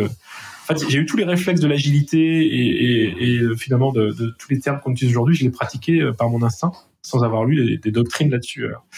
Euh, et le premier, je lui dis, mais à quel prix je vais vendre ça? Et là, je me dis, bah, moi, moi c'est simple, tous les mois, j'ai des factures à payer, euh, j'ai pas envie de, de, repartir à zéro tous les mois sur mon chiffre d'affaires, je vais faire un modèle d'abonnement. Donc, je suis parti là aussi à l'intuition, sans savoir que Salesforce, qui à l'époque est pas du tout en Europe et pas connu, euh, avait inventé ce modèle aux États-Unis de, modèle d'informatique euh, hébergé et vendu sous forme d'abonnement. Et je pars sur le même modèle en disant je vais faire sous forme d'abonnement. Comme ça, tous les mois, je, pourrais incrémenter les abonnements et, investir euh, sur du long terme. Et puis, euh, donc les premiers clients, je suis allé les voir. Donc quand j'ai signé mon premier client dans l'automobile, il m'a dit ouais, c'est exactement ça que je veux. Je suis allé voir l'autre en face, son concurrent. J'ai dit écoutez, et si on faisait, une, si vous, si on vous, auriez une, plateforme d'envoi de, SMS, est-ce que ce serait quand même super pratique, etc. Il dit ah ouais, ce serait super. Il signe, donc je prends des abonnements comme ça. Donc là, je décide d'investir 10 euh, 000 euros sur mes 15 000 euros en développement de la première MVP. Et puis, euh, donc je les équipe. Euh, bien sûr, je connaissais absolument personne en automobile, mais là, j'ai verticalisé. Donc pendant six ans, j'ai fait que l'automobile les concessions en France. Pendant deux ans, j'étais tout seul dans mon grenier, donc euh, j'allais les voir parce que je faisais les Grand Ouest, j'allais voir les concessions dans l'Ouest parce que je prenais plein d'informations sur le terrain. Et du coup, bien sûr, je misais à fond sur la satisfaction des premiers clients. Et ils me donnaient plein de contacts bah, de leurs collègues. Je découvre que finalement dans l'automobile, il y a plein de groupes, donc je commence à signer des contrats de groupes. Et été 2005, donc un an et demi après avoir démarré, donc je suis toujours tout seul. PSA France m'appelle, écoutez, monsieur Denis, ce que vous faites à Nantes et à Rennes, c'est super, est-ce que vous pouvez monter à Paris? Ouh là là, je dis, ouais, je monte à Paris. Et ils me disent, écoutez, on voudrait le mettre en place dans toute la France. Euh, donc là, du coup, c'était un contrat cadre. Euh, 80 euh, concessions d'un seul coup euh, pour Peugeot et 80 pour Citroën. Toutes les grandes villes de France. Et là, je, je décide de, bah, de, déployer avec un centre d'appel euh, la solution. Et en un mois, on avait équipé les 160 concessions. Donc j'ai pu scaler le modèle, ce qui m'a permis d'investir. Et donc là, il était temps d'embaucher quand même. Et donc je recrute ma première salariée en janvier 2006. Euh, et je prends plutôt une salariée, euh, toute la tech était externalisée au début. je prends plutôt une salariée euh, à tout faire, une, assistante qui permettait de, de, de m'aider à vendre, à gérer l'administratif, etc. On a fait ça ensemble à deux pendant une année. En 2007, j'ai recruté trois personnes. Alors pour petite histoire, quand j'ai embauché la première personne en 2006, c'était pour moi un palier psychologique plus important que de m'embaucher moi-même. C'était vraiment une grande responsabilité, une grande découverte. Il fallait que je manage, il fallait que je recrute, fallait que je pilote au quotidien une personne. Franchement, c'était c'était psychologiquement une étape à franchir. Et puis après, donc j'en ai embauché trois. Et puis ensuite, bah, vous prenez confiance. Bien sûr, j'ai réintégré la tech en interne assez vite parce que je devenais dépendant de mon prestataire. Et puis, et puis bah, après, en fait, pour moi, entreprendre, c'est comme des escaliers exponentiels avec des marches de plus en plus hautes. Et plus vous avez confiance, plus vous êtes euh, solide, plus vous pouvez franchir une marche plus haute. Et si vous ratez une marche, bah, vous redescendez d'une ou deux marches, mais vous redescendez pas en bas. C'est comme ça que j'ai construit mon entreprise. Euh, voilà, donc euh, focus client à fond au départ. au début, allez les voir, passer du temps avec eux, et puis après on scale par grâce à l'approche vente à distance qui permettait d'aller très vite. Et puis, bah, du coup, on a les premiers contrats cadres nationaux m'ont permis de scaler l'entreprise aussi et de franchir une dimension. Mais j'ai eu des moments de doute. Euh, pour tout dire, euh, six mois après avoir démarré, je, bah, je vendais rien, personne m'attendait, euh, plus de lien social parce que bah, t'as plus de collègues, t'es tout seul dans ton grenier, et là je voulais arrêter. J'avais l'impression que l'entrepreneuriat c'était pas fait pour moi. Et c'est mon épouse qui m'a dit, écoute Jocelyn, c'est ton rêve, continue. Euh, et trois mois après, j'avais trouvé un les clients, le modèle économique, et c'était parti. Qu'est-ce qui a changé entre euh, ce moment-là et les trois mois? Qu'est-ce qui a changé? Ben, euh, je, me, je suis euh, l'instinct de survie, je pense. Euh, mon épouse me dit ça, je dis attends, je peux pas, euh, pas y arriver quoi. En fait, je me suis dit, faut pas que t'attendes des autres. En fait, ils t'attendent pas les autres. et c'est ça ma grande découverte, c'est quand j'ai créé la boîte, personne t'attend. Et franchement, c'était une découverte pour moi. C'est-à-dire, je me suis du jour au lendemain, je me suis dit, mais en fait, quand tu crées une boîte qui t'es tout seul, euh, t'es es inexistant quoi. et toi aujourd'hui, je me mets ces années-là qui ont été très dures euh, psychologiquement, euh, je me suis dit, il faut que tu sois hyper tenace et que tu persévères et tu vas trouver. Et bah, c'est, euh, je me suis bougé pour avoir des rendez-vous, quoi. et, et parce qu'en fait, avant, bah, personne me recevait, quoi. J'étais, j'arrivais pas à trouver des cibles clients, j'avais pas le bon discours, ma proposition de valeur, elle était pas bonne. Enfin, et, et, donc je me suis remis en cause complètement. Et puis j'ai essayé, essayé, essayé. Puis à un moment donné, bah, voilà c'est une, une ou deux rencontres qui ont été un peu décisives, mais qui m'ont dit bon là il faut que j'y aille. Et puis à un moment donné, surtout j'ai dit à un moment donné il faut que j'investisse. J'ai rien à vendre en fait. Et quand j'ai décidé d'investir euh, bah, 10 000 euros sur mes 15 000 de capital de départ sur une MVP, soit ça marchait, soit ça marchait pas. Si ça marchait pas, bah, je perdais tout et j'arrêtais. Euh, mais au moins j'allais faire, j'allais avoir quelque chose à montrer. Et, et en fait, à partir du moment où j'ai eu quelque chose à montrer, euh, j'ai vendu. Donc en fait, euh, je suis passé du concept à la réalité, quoi. Euh, donc voilà. Et, j'ai vu beaucoup d'entrepreneurs euh, rester sur le concept et jamais percer parce qu'ils n'osaient pas investir. En fait, c'est à partir du moment où j'ai osé investir, c'est ça, ça a été décisif. Et après, à partir du moment où j'ai osé investir sur des équipes, ça a aussi été décisif. Donc voilà, c'est se libérer psychologiquement en disant il faut, comme quoi, voilà, il faut investir. Alors une personne qui m'a aidé à franchir ce pas, c'est aussi mon expert comptable. Il m'a dit, bah, à un moment donné, il euh, faut investir. Si vous investissez, vous aurez, c'est comme ça que vous aurez des résultats. Et en fait, j'ai été bloqué psychologiquement. Et puis, à l'époque, il n'y avait pas d'accélérateur, d'incubateur pour m'accompagner. Donc, euh, c'était euh, l'auto-apprentissage. Hein. Ça aussi, ça a beaucoup changé. Entreprendre dans les années 2000 et entreprendre dans les années 2010, c'est plus du tout la même chose. Aujourd'hui, c'est rare que vous entrepreniez seul. En général, vous faites partie d'une organisation qui vous accompagne. Je sais pas, le village du Crédit Agricole, la French Tech, etc. Il y en a partout. Et, ça, ça, aide énormément, à mon avis, les entrepreneurs à, franchir les étapes et pas rester tout seul dans leur grenier. Donc en fait, tu as commencé, sans t'en rendre compte, à gravir des petites marches pour commencer. Mmh. Euh, et euh, jusqu'au moment où, bah forcément, t'en as raté une, parce qu'elle était peut-être trop haute à ce moment-là. Donc là, c'est le cap des six mois. Euh, donc t'es redescendu de quelques marches, forcément, parce que le déséquilibre, etc. Mais euh, voilà, t'avais quand même déjà atteint un niveau qui t'a permis de continuer. Et juste, t'as pas lâché, en fait.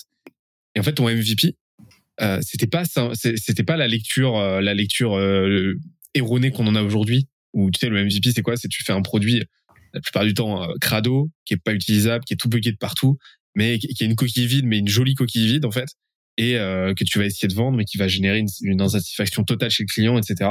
Toi, tu as fait un MVP, mais un MVP qui faisait quelque chose, voilà, qui avait une fonctionnalité, mais qui la faisait très bien, qui était fonctionnel et qui était compréhensible par ton par tes prospects. Alors, en fait, c'est simple, c'était euh, de pouvoir envoyer un SMS il fallait que le cahier de charge soit plus rapide que de faire un appel téléphonique. Donc, il fallait que le message soit prédéfini, personnalisé euh, au nom du client et de l'entreprise, et en, trois clics, le message soit rendu sur le téléphone portable, et que du coup, le client, le consommateur qui recevait le, téléphone, par exemple le client d'une concession automobile, dise Waouh, ils m'ont prévenu que ma voiture est prête, c'est génial, je vais aller la chercher plus tôt. Et en fait, je répondais, répondais à des besoins très opérationnels du quotidien des personnes en concession automobile. C'était euh, bah, euh, avoir moins de monde à 17 heures parce que sinon c'est la queue et c'est du stress. C'est libérer de la place sur les parkings parce que bah, ils ont des problématiques de foncier et donc euh, plus les gens viennent chercher leur voiture tôt, mieux c'est. C'était rassurer les clients et c'était moderne en termes d'image parce que envoyer un SMS en 2004 euh, pour une entreprise, c'était bah, quasiment personne ne le faisait. À part les opérateurs. Et donc finalement, je me suis basé sur des besoins très opérationnels du quotidien qui finalement permettait de démontrer une grande valeur ajoutée à des utilisateurs qui sont pas du tout experts en informatique. Et voilà, c'est ça qui m'a permis de décoller. Et après, surtout, j'ai verticalisé, c'est-à-dire que j'ai dit, bah si j'ai 10 concessions automobiles qui ont le même besoin, mais attends, ça veut dire que toutes les concessions automobiles en France ont le même besoin. Et donc là, j'ai dit, je cherche même pas à faire d'autres secteurs d'activité, je fais que ça. J'avais pas prévu de créer une boîte dans l'automobile. Euh, je connaissais absolument personne dans l'automobile. Mais je me suis spécialisé au fur et à mesure. Mon discours, bah, du coup, il était hyper rodé, donc j'ai scalé le modèle comme ça. Et en scalant le modèle, bah, ça, a ça a permis de faire monter le revenu. Et en faisant monter le revenu, j'ai pu investir pour diversifier ensuite. J'interromps l'échange 30 petites secondes pour te dire de ne pas oublier de nous ajouter une petite note des familles sur Apple Podcast ou sur la plateforme de ton choix. Tu connais la chanson, ça nous aide très fort à faire connaître euh, le podcast au plus de monde possible. Allez, on reprend. C'est extrêmement pertinent ce que tu viens nous partager parce que je pense que la plupart des entrepreneurs, surtout à cette à cette époque-là, euh, auraient une approche complètement tech, complètement ouais, complètement technique de de leur euh, de leur produit et seraient arrivés en le présentant euh, comme ils le présenteraient à, un développeur, c'est-à-dire parler uniquement de ce que fait euh, le, produit euh, et, euh, et, de sa de sa nature. C'est-à-dire, bah, c'est on vend une plateforme et, beaucoup beaucoup d'entrepreneurs le font aujourd'hui aussi. Hein. Euh, on vend une plateforme d'automatisation des SMS. Et toi, en fait, en discutant avec ton audience, en, la comprenant, en, allant au cœur vraiment dans, vraiment dans les ramifications très détaillées de leurs besoins, de leurs usages, de leurs frustrations et leurs problématiques, tu as compris à quelle euh, problématique, à quel écueil tu devais euh, tu devais répondre. Et, donc tu es arrivé avec quelque chose de beaucoup plus lisible d'un coup, c'est-à-dire que tu parlais plus de la nature de ton produit, mais de ce faisait, de, ce qu'il faisait et de la valeur que ça apportait, c'est-à-dire et, et, en plus de ça en le corrélant à une métrique, euh, à une métrique clé de ton audience. C'est-à-dire en disant, on va voilà, je vais pas vous présenter ça comme une plateforme qui automatise les SMS. Nous, ce qu'on vous permet de faire, c'est de prendre contact avec votre, euh, avec vos clients en deux fois moins de temps qu'un coup de téléphone. Ouais. Et, et, là, tu donnes directement une dimension business en fait, euh, et tu donnes directement, tu vends directement un retour sur investissement à ton euh, à ton prospect. Et donc ça le rend, ça le rend, ça rend ton produit beaucoup beaucoup plus lisible que si simplement tu décrivais ses fonctionnalités et ce dont il se fiche en fait. Et après, ce que j'ai fait, c'est que j'ai fait évoluer le produit bah, tous les mois. En fait, je faisais déjà de l'agilité sans le savoir, et avant qu'il y ait des théories sur l'agilité, euh, toutes les méthodes Scrum, etc. Finalement, je les pratiquais avec, euh, avec mes, mes, prestataires de l'époque, euh, en me nourrissant des, des, des, des, besoins des user stories euh, fournis par mes utilisateurs qui étaient euh, hyper engagés finalement sur le produit. Ça aussi, hein, c'était déterminant, c'est que j'avais trouvé des utilisateurs qui étaient hyper contents et qui parfois avaient envie d'évoluer aussi dans leur entreprise euh, en mettant en place des, des nouveaux produits. Certains ont, ont évolué d'ailleurs parce que c'était des, des faits déclencheurs. Par exemple, chez PSA, la personne qui, euh, qui m'a aidé à remonter au siège de PSA France était à Nantes à l'époque. Cette personne euh, a utilisé ce projet pour finalement euh, grandir dans l'entreprise. bien sûr, au-delà de ses compétences, hein. euh, c'est-à-dire qu'elle avait d'autres compétences qui lui ont permis de grandir, mais ce projet était un élément qui a, lui a permis de se faire remarquer. Et ça, c'était génial parce qu'on était finalement, c'était gagnant-gagnant. Moi, je, lui, répondais à son besoin et lui, il, me nourrissait en nouveaux besoins. Et en plus, il a pu euh, grandir dans l'entreprise grâce à ce projet, entre autres. Donc euh, voilà. Et donc vraiment, euh, bah, avoir des, utilisateurs très engagés, c'est hyper important au départ parce que ils vont vous nourrir de besoins pragmatiques et, finalement, à faire mesure, ça va renforcer la valeur ajoutée que votre produit apporte à, tous. Et puis l'approche très verticalisée, ce qui m'a permis de, faire grandir le revenu récurrent assez vite. Alors à l'époque, on parle pas de lead gen et tout ça, hein. c'est-à-dire que euh, tout ça c'est venu plus tard. Euh, en époque, on est dans une méthode commerciale, prospection, euh, recommandation, mais classique sur ce premier cycle de croissance. Donc là, c'était vraiment du téléphone, du rendez-vous client et en fait énormément de relationnel c'est par ça que ça passait. En plus, tu étais sur du grand compte. Donc ça passait par par énormément de discussions, beaucoup de relance, beaucoup de patience et de résilience aussi. Et en fait, j'aime bien l'idée que tu sois concentré déjà sur une verticale, donc sur l'automobile, mais que tu sois concentré aussi sur une zone de chalandise que tu maîtrisais à l'instant T, déjà géographiquement, spatialement, parce que tu pouvais t'y déplacer, mais en plus de ça, parce que tu te disais, je pense que instinctivement, tu disais, voilà, c'est un terrain que je connais, le donc la Bretagne, je vais euh, je vais pas en sortir. En fait, tu as attendu que la qualité de ton travail parle pour toi et qu'au final, bah, ce soit euh, Paris, euh, ce soit Paris, donc le siège de PSA, eux-mêmes qui te contactent. Donc, tu as vraiment misé sur maintenir la relation, la satisfaction et faire en sorte de de, de, de, les maximiser à tel point qu'au final, bah, ton succès parle à ta place.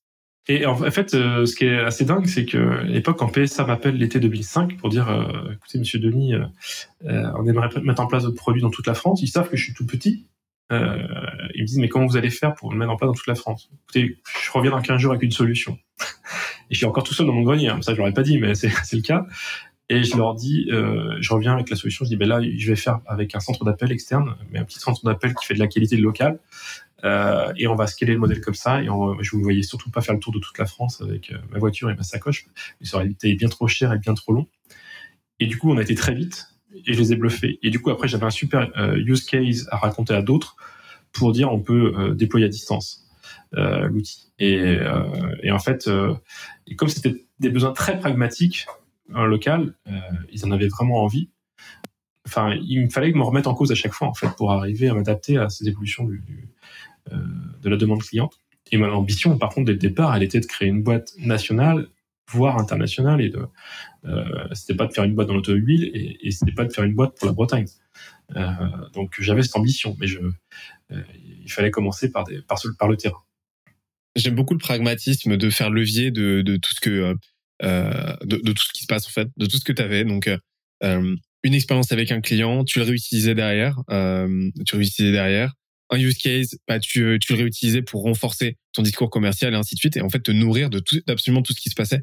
Et en fait, ça, tu l'as débloqué, notamment en te concentrant instinctivement à l'époque sur une niche et faire une seule chose, mais le faire extrêmement bien pour une audience précise avec un discours précis. Et ça t'a permis un tel focus que tu t'es très vite spécialisé et, euh, et, et, le scale a été le scale euh, donc vertical a été euh, extrêmement rapide et souvent sont beaucoup plus rapides que des scales horizontaux où tu vas chercher à, à go-to-market sur plein de segments différents, plein d'industries que tu maîtrises pas, que tu connais pas, et qui et où à chaque fois tu repars de zéro en fait parce que l'industrie a jamais entendu parler de toi et euh, était limité en temps et en ressources quoi. Ouais. Bah, euh, voilà, un de mes enseignements de, mon expérience euh, euh, de ces 18 ans d'entrepreneuriat, c'est que plus on défocus sur une cible, sur un go-to-market précis, etc., plus on est efficace et plus en général on génère de la croissance. Et plus c'est facile à manager au niveau des équipes parce que les gens sont alignés, ils savent pourquoi ils sont là.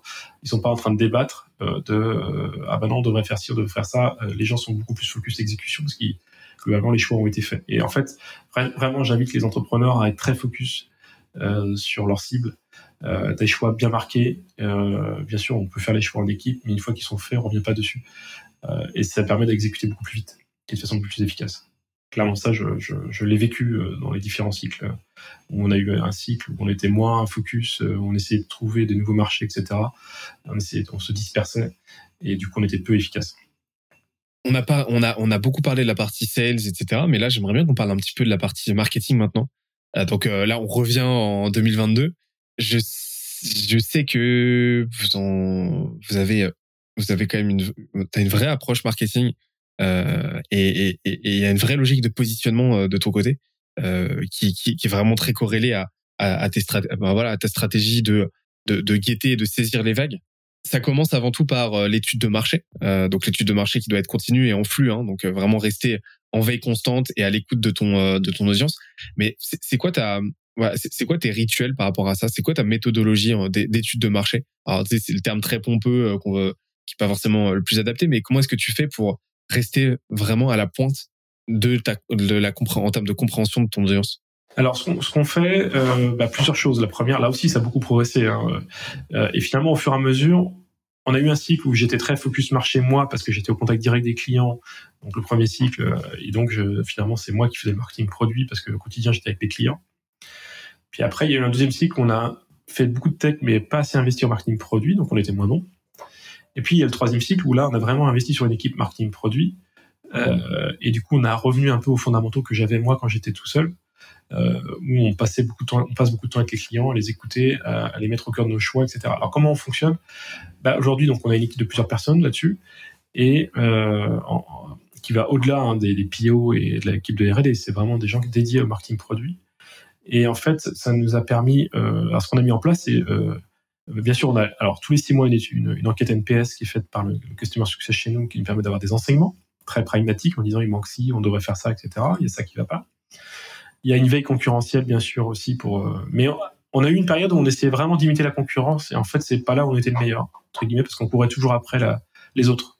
Et à un moment donné, on avait avec la création d'équipe marketing produit, c'est différent. On est parti des besoins, on est revenu aux besoins plutôt qu'essayer d'imiter la concurrence pour faire mieux que la concurrence et de, faire avant la concurrence. Donc on a repris ce rôle de leadership. Comme quoi c'est très important d'avoir une équipe marketing produit parce que ça vous permet justement d'être en avance de phase et pas d'être suiveur. Et ça vient contribuer à la performance ensuite de la vente de l'abonnement. C'est clair. Euh, ce qu'on a fait, c'est que donc cette équipe euh, fait beaucoup d'interviews clients, euh, en plus des NPS, des interviews qualitatives, quand notamment on a des grands choix à faire. On sonde nos clients, parce qu'on a beaucoup de clients et beaucoup d'utilisateurs, on a un grand parc client parce que c'est plusieurs milliers d'entreprises, hein, les clients Digitaléo. C'est aujourd'hui, on doit être à, je pense, 7000 abonnements actifs en entreprise. Et en utilisateur, ça représente plusieurs dizaines de milliers d'utilisateurs. Et donc, on fait des interviews sur les changements majeurs. On les, parfois, on leur demande aussi de, prioriser. On leur propose une palette de, fonctionnalités qu'on pourrait développer sur la roadmap et on va leur demander de prioriser. Euh, on fait énormément. Ces gens-là. Cette équipe-là fait aussi beaucoup de webinars produits, euh, ce qui permet aussi d'avoir de l'interaction avec les clients euh, dans les deux sens. Voilà. Puis après, c'est beaucoup d'itérations en interne. Ce qu'on a fait, c'est qu'aujourd'hui, on a structuré toutes les remontées d'informations dans un backlog. Et donc, on, priorise le backlog en équipe et parfois avec les clients pour bah, justement avoir un process qui soit bien collectif sur l'itération de, l'évolution de la roadmap. Euh, voilà. Donc aujourd'hui, euh, tout ça est processé avec des, des, rythmes et des rites qui sont euh, réguliers, qui fait que derrière, au niveau de l'équipe de R&D, ça produit bien et on se trompe beaucoup moins de choix d'orientation dans la roadmap euh, que on a pu faire dans le passé quand on n'avait pas de marketing produit. On a fait des fois des devs qui, au final, ont accouché de pas grand chose et on a acheté à la fin le produit parce que on avait décidé de plus aller là-dessus. Donc euh, voilà. Donc on a on a fait ces choix. Mais là aussi, le marketing produit performe parce que la stratégie est très claire, les cibles sont très claires. On a fait des études de persona aussi en amont qui servent le produit, mais qui servent aussi la génération de leads.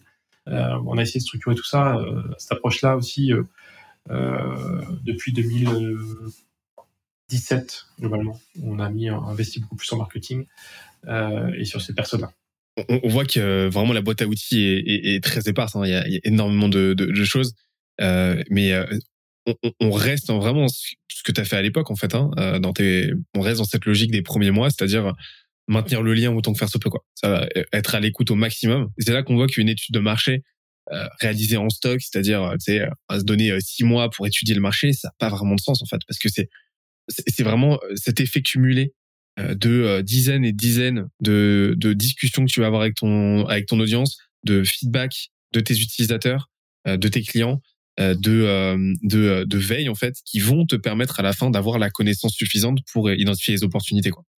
Et, c'est le oui, puis il faut faire attention, c'est la contrepartie du modèle de vente à distance ou de gestion des clients des utilisateurs à distance. Euh, au niveau du customer success, c'est que vous n'avez pas la la relation qui peut se nouer quand vous l'avez de visu avec des clients quand vous êtes dans la vente, on va dire, de produits réels.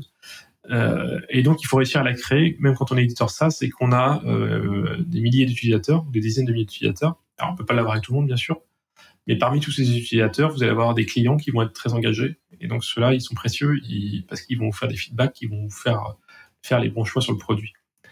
Euh, voilà. Et là aussi, ce qu'on a fait aussi, et c'est important, mais je pense qu'aujourd'hui, beaucoup de boîtes SaaS font comme ça, c'est qu'on n'a jamais voulu euh, tomber dans le modèle où on vend des développements à façon euh, et on, se met à facturer de la R&D à nos clients, euh, parce que là, du coup, on n'aura jamais réalisé la roadmap. Donc, on a, on a toujours refusé de vendre du service. Et maintenant, je dirais, c'est un choix, c'est-à-dire quand on nous demande de faire des choses spécifiques, bon, déjà, la première chose, on regarde si ça peut plaire à tous nos clients. Et dans ce cas-là, c'est nous qui investissons dessus, c'est pas le client. Et si c'est vraiment un, connecteur, quelque chose de très spécifique lié à l'univers informatique du client, bah on, on le sous-traite en externe, mais on le fait pas nous-mêmes. Ce qui évite de polluer notre roadmap avec des devs de R&D qui nous permettent d'avoir des, ok, des ressources pour financer la R&D, mais au détriment d'avancer dans la roadmap produit. Euh, voilà, ça c'est aussi des choix qu'on a vraiment fait dans le passé pour éviter de faire euh, un modèle mixte euh, éditeur et puis en même temps faire de la prestation de R&D qui au final vous, êtes moyen partout. Ce point de bascule dans, beaucoup de boîtes, je sais que c'est un petit peu ce que redoutent les VC dans la Silicon Valley. C'est ce point d'inflexion en fait des SaaS où tu vas avoir cette vraiment cet appel des sirènes d'aller sur de l'enterprise, d'aller sur des gros comptes, mais qui vont la plupart du temps, quasi systématiquement, demander, exiger des, des développements custom en fait. Ce qui fait que tu vas avoir ce, cette, cette perte d'agilité, cette perte de vitesse et cette perte de scalabilité en fait endémique euh, qui va faire que tu vas, euh, pour la plupart de tes clients, être obligé de, euh, de décliner une nouvelle version personnalisée de ton produit, ce qui fait qu'à la fin, tu deviens plus éditeur de logiciel que que boîte tech ça ça fait qu'un produit scalable quoi.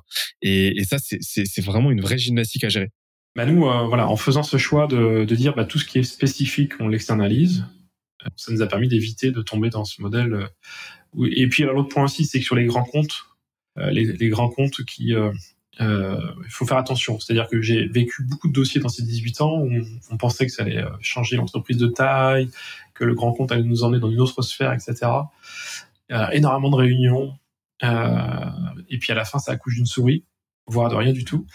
Et donc là, c'est très déceptif parce que bah, vous passez de l'espérance à, la, désespérance. Euh, sur, et, et pendant ce temps-là, vous n'avez pas fait votre vrai métier. Donc je dirais les grands comptes, ça doit être du plus. Euh, mais il faut pas que ça soit, euh, faut pas que le modèle de croissance dépende que de ça. Euh, donc moi je mets vraiment une vigilance là-dessus. et puis bah, bien sûr, quand vous discutez avec les grands comptes, on le fait aujourd'hui, on travaille beaucoup avec les grands comptes, hein, mais il faut le faire progressivement et que ce soit du plus et pas que toute l'entreprise et toute la croissance dépendent de, de ces grands comptes. Euh, sinon, ils vous emmènent dans un, ils vont vous emmener dans une autre direction que votre intuition, que votre vision, euh, finalement que les besoins de, votre parc client habituel. Il faut faire attention à ça. Euh, et donc, si vous pouvez déléguer la prestation R&D spécifique, faites-le. Donc nous, ce qu'on fait chez Digitaleo, c'est que la plateforme aujourd'hui, elle est, elle est, elle est personnalisable en marque grise, aux, couleurs d'un grand compte, d'un réseau, d'une tête de réseau. Donc par exemple, euh, si je prends le réseau Delarté dans la restauration, bah, ils vont avoir la plateforme Digitaleo aux couleurs de, à la marque de Delarté. Euh, c'est marque grise, c'est-à-dire qu'on l'exploite la plateforme, on gère le support, etc. Euh, mais euh, ça, on l'a complètement industrialisé. Donc, euh, parce que tous les réseaux maintenant, on, personnalise la plateforme. On a fait une fonctionnalité. Mais euh, du coup, ça nous prend très peu de temps à faire. Par contre, quelqu'un, un réseau qui voudrait un développement spécifique, bah, on l'externalise. On retrouve ici une logique de, de, de, de positionnement qui est, qui est très claire. C'est-à-dire que euh, le positionnement, c'est quoi? C'est euh, déjà comprendre contre qui euh, potentiellement on se bat. Alors, je suis pas j'ai une approche assez particulière de la concurrence, ça m'intéresse qu'on en parle d'ailleurs, mais comprendre en gros quels sont les acteurs, les usages déjà en place, quels sont les produits de substitution potentiels s'il y en a, et après comprendre pour qui on travaille et surtout pour qui on ne travaille pas quoi. Comment t'as comment t'as affiné ton positionnement? Il faut savoir refuser des combats d'ailleurs, parce que je reviens un peu sur le lien avec ce qu'on disait juste avant. Dans l'histoire de l'entreprise, je me suis retrouvé des fois à développer à la demande de grands comptes un nouveau produit et au final, quand on a voulu mettre ce produit sur le marché, on s'est rendu compte que c'était pas un marché d'éditeur SaaS, mais c'était un marché de projet. Et finalement, sans s'en rendre compte, on allait devenir au fur et à mesure une boîte de, de R&D externalisée euh, au service des grands comptes, mais perdre notre côté éditeur. Donc, à un moment donné, on a dit stop, on a arrêté ce produit. Euh, et tant pis, on a acheté euh, des devs mais on est revenu euh, et focus éditeur SaaS.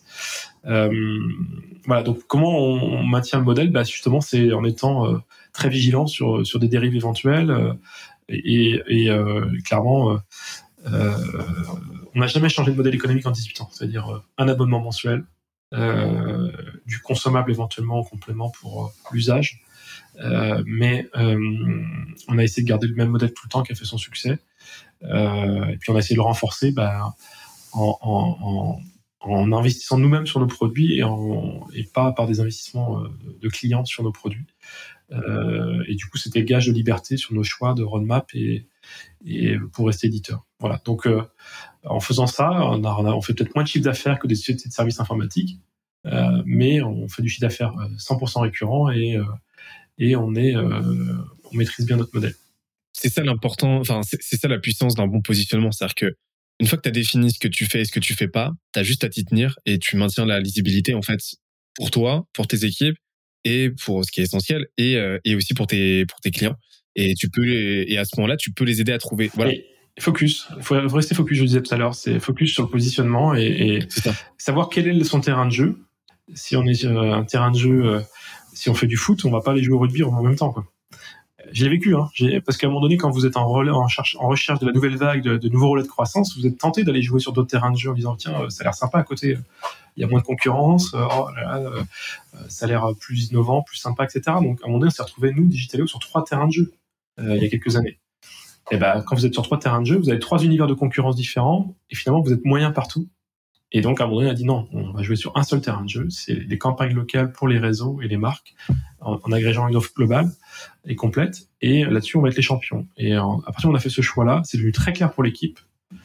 Euh, tout le monde était aligné et on s'est remis à performer. Mais ça fait peur, ça. Je, pense que ça fait peur parce que la, diversité, euh, l'étoffement rassure. Plus on en a, mieux c'est. Hein. Euh, c'est, on a un peu ce, ce syndrome-là du collectionneur. Hein. Euh, on, accumule des ressources et donc là, quand on est entrepreneur, on accumule des verticales pour se rassurer, se dire que cette abondance-là va nous éviter de nous cracher. Mais, c'est contre-intuitif, mais euh, c'est l'inverse qui fonctionne. Mais je pense que les entrepreneurs qui ont du mal à se focus, c'est souvent, euh, souvent le, pendant d'un manque d'expertise aussi. C'est-à-dire qu'à un moment donné, tu tu sais pas de façon très lisible définir ce dans quoi tu démarques, ce dans quoi tu es meilleur que les, t'es clairement dix fois meilleur que les autres.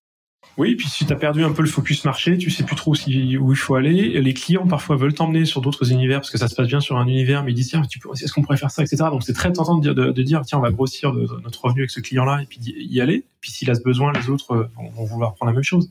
Et en fait, tu peux vite, vite dériver, d'autant plus si tu as une pression financière à court terme. C'est-à-dire que si tu as une pression d'actionnaires qui, qui ont besoin d'un TRI à court terme, etc., tu vas être tenté de faire des mauvais choix pour faire du revenu à court terme, mais au détriment du moyen long terme. Euh, et en plus, tu risques de perdre tes équipes au passage parce que tes équipes, par exemple les devs, ne comprennent pas pourquoi on fait ça et qu'on se défocus euh, euh, alors que le produit initial est peut-être pas fini, on peut l'enrichir, l'améliorer, etc. Donc ça peut être aussi déstabilisant au niveau des équipes. Et vraiment, je l'ai vécu. Et à partir du moment où on s'est recentré, qu'on a fait des choix clairs, bah, euh, ah c'est bizarre, mais notre turnover a fortement baissé aussi. Voilà, donc euh, je pense que les équipes aiment bien les choix vraiment clairs parce que ce qu'elles aiment pas, c'est le travail justement qui qui produit pas d'effet derrière en termes de performance et en termes de, enfin ils aiment pas la dispersion tout simplement. Et euh, bah, personne n'aime, hein, parce que personne n'aime. Je pense qu'il y a rien de plus euh, il y a rien de plus fatigant qu'un qu'un qu'un qu'un CEO un peu girouette qui tous les matins arrive avec une nouvelle idée euh, parce que bah, il faut s'adapter derrière, faut suivre quoi. Ouais, puis on croit, vous savez, quand vous êtes quand vous êtes mis en avant euh, par l'écosystème, euh, parce que j'ai connu ça aussi, vu que j'étais un des exemples en Bretagne sur la percée du numérique dans les années 2010, j'ai été beaucoup beaucoup mis en avant euh, dans les médias. Euh, bah finalement, au fur et à mesure, vous pensez qu'on peut tout faire. Euh, et que ça va scaler, et que voilà, et que et non. justement, c'est quand on perd sa stratégie, son focus, etc., qu'on peut perdre sa performance. Et c'est là où où il faut bah, se remettre en question, réapprendre, euh, revenir aux fondamentaux. Euh, voilà, les fondamentaux, c'est essentiel.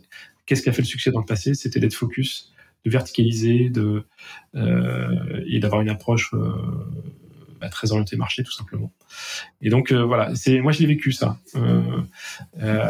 quand vous êtes, je pense à tous les entrepreneurs qui ont pu être mis en avant ces dernières années par les grosses levées de fonds ou autres, vous êtes quand même happé par un système qui fait qu'à un moment donné, vous pouvez perdre le, si vous n'êtes pas bien entouré, si vous n'avez pas les, si vous pouvez perdre le lien avec euh, finalement le, terrain. Et, donc, coup, la, pertinence, euh, vous devez être le gardien quand même du temple pour euh, défendre le positionnement de l'entreprise et s'assurer que ça dérive pas.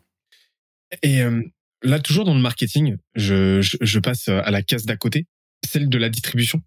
On reparlera après du branding, mais D'habitude, je le fais dans l'autre sens, mais là, j'ai envie de le faire dans ce sens-là.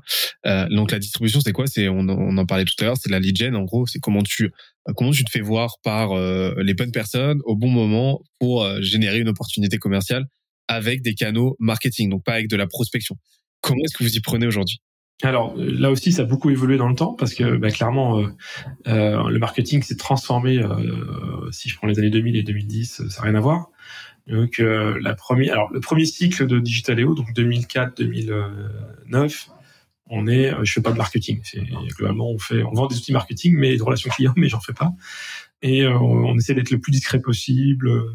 D'ailleurs, l'entreprise s'appelle pas Digitaléo, s'appelle Digital Media à l'époque. on n'a pas de branding, rien. Enfin, et euh, c'est vraiment une approche avant tout commerciale. Le deuxième cycle, donc là, je comprends euh, qu'il euh, faut créer une marque, qu'il faut se créer une identité, une personnalité. Donc, il faut qu'on choisisse un nom qui veut dire, quelque chose et qui soit mémorisable. Et donc, on, crée la marque Digitaleo, on change de nom d'entreprise. Je recrute une, une responsable marketing euh, qui est communication, mais on va dire euh, plutôt classique à l'époque, c'est-à-dire quelqu'un qui vient d'un univers classique, euh, mais qui connaissait notre marché. Et qui euh, bah, finalement on fait de la communication corporate, de l'événementiel. on parle pas de lead gen à l'époque, etc. On n'est pas du tout analytique comme aujourd'hui. On développe la notoriété de l'entreprise, donc voilà, beaucoup de relations presse et autres. Et puis il y a eu une, troisième étape qui est arrivée euh, par l'acquisition d'une petite entreprise en 2015 où j'ai récupéré euh, aussi des compétences et, Sébastien est aujourd'hui directeur marketing de Digitaléo, euh, donc un, profil entrepreneurial mais qui en plus bah, c'est vrai ADN lead gen qu'il portait en lui. Et puis comme c'était une nouvelle génération de personnes dans l'équipe, il arrivait avec ses nouvelles méthodes. Et donc on a et puis il y avait aussi moi en 2015 j'ai fait rentrer Isaïe, un fonds d'investissement donc qui est vraiment un fonds spécialisé en en digital et, et, et euh, qui est très connu dans l'univers du digital et du SaaS en France. Et euh, donc forcément, ils m'ont éduqué aussi sur tout ça et, pour qu'on devienne beaucoup plus analytique sur ces métriques. Donc Sébastien, plus le fond, plus euh, bah, l'émergence de tout, de toute la, je dirais, toute la littérature autour de la génération de lead. On s'est formé, on a mis en place, on a au début performé moyennement et puis progressivement on a progressé en apprenant de, nos erreurs. Et aujourd'hui, on a une lead gen qui est plutôt très efficace euh, donc aujourd'hui, l'essentiel de notre business, il est euh, généré en inbound marketing. On a un vrai savoir-faire euh, d'équipe, on fait tout en interne, plus en outbound marketing qu'on a mis en place aussi, et puis un peu en événementiel pour toucher les grands comptes. Euh, et donc aujourd'hui, ça génère un flux, on mesure tout. Tous les mois, on a des rapports que je lis attentivement euh, pour mesurer la performance de notre génération de leads. Euh, voilà, on est devenu très analytique, ce qui n'était pas le cas avant. Euh, donc je dirais, on pratique toutes les bonnes pratiques de génération de leads qu'on peut imaginer en B2B. Euh, pour bien sûr en essayant d'inventer de nouvelles méthodes parce qu'en général bah, euh, quand on a on trouve un c'est un peu le principe de, la génération de leads c'est qu'il faut toujours se remettre en question parce que une fois que vous avez un truc qui marche les autres se mettent à le faire et que du coup il faut se réinventer, réinventer autre chose. Enfin c'est euh, c'est un peu ça la génération de leads. Donc euh, et après on a mis en place aussi toute une structure pour traiter ces leads. Et ça aussi pour bah, être plus performant. Donc on a créé une équipe SDR qui est là pour qualifier les leads euh, et euh, les opportunités en temps réel et, les rendre plus efficaces. Et aujourd'hui, je pense qu'on a une belle maturité sur ce genre de pratique, que ce soit l'inbound marketing, l'outbound marketing, euh, l'équipe SDR. voilà, en tout cas, je vois les performances qui sont vraiment intéressantes. voilà, par exemple, sur si je prends les stats sur un an, on a on convertit 48% de notre pipe en contrat, ce qui est, ce qui est plutôt une très bonne métrique. Euh, et on convertit 63% euh, de nos SQL en, en propositions. Donc, euh, euh donc on est, je pense, en B2B au-dessus du référentiel du marché. voilà. Et bien sûr, on essaie de toujours progresser. C'est énorme. Donc là, là, de ce que de ce que je vois, de, de ce que j'ai entendu, vous avez pas mal de, de bouche à oreille quand même. De plus en plus, parce que là aussi, plus plus on est bon sur le produit, plus ça peut générer le bouche à oreille. Plus on est bon sur l'accompagnement, l'expérience client, parce que ça va au-delà du produit. Euh, donc une customer success fait un travail de dingue. Euh, et ça a toujours été dans l'ADN de la boîte aussi de prendre soin du client parce que je l'ai. En fait, je le faisais moi-même en, en 2004 et j'ai réussi à le transmettre à des personnes qui le font très bien. Euh, et, pour moi, ceux, qui délivrent aussi beaucoup de valeur ajoutée à nos clients, ce sont les gens qui sont customer success, parce que c'est eux qui au quotidien vont parler à des gens qui sont pas experts en digital, qui ont besoin d'accompagnement, il y a besoin d'éduquer. On publie beaucoup de contenu aussi là-dessus. Donc ça contribue au bouche à oreille, effectivement mais en plus on est proactif en mettant des budgets marketing et, et des méthodes pour euh, bah, justement euh, euh, générer un maximum de leads. Et là aussi, plus vous êtes focus sur une cible, sur un, des personnages, plus c'est facile de bah, d'avoir une efficacité sur votre lead gen parce que vous allez mettre tout votre budget sur une cible et, et votre discours va être d'autant plus pertinent.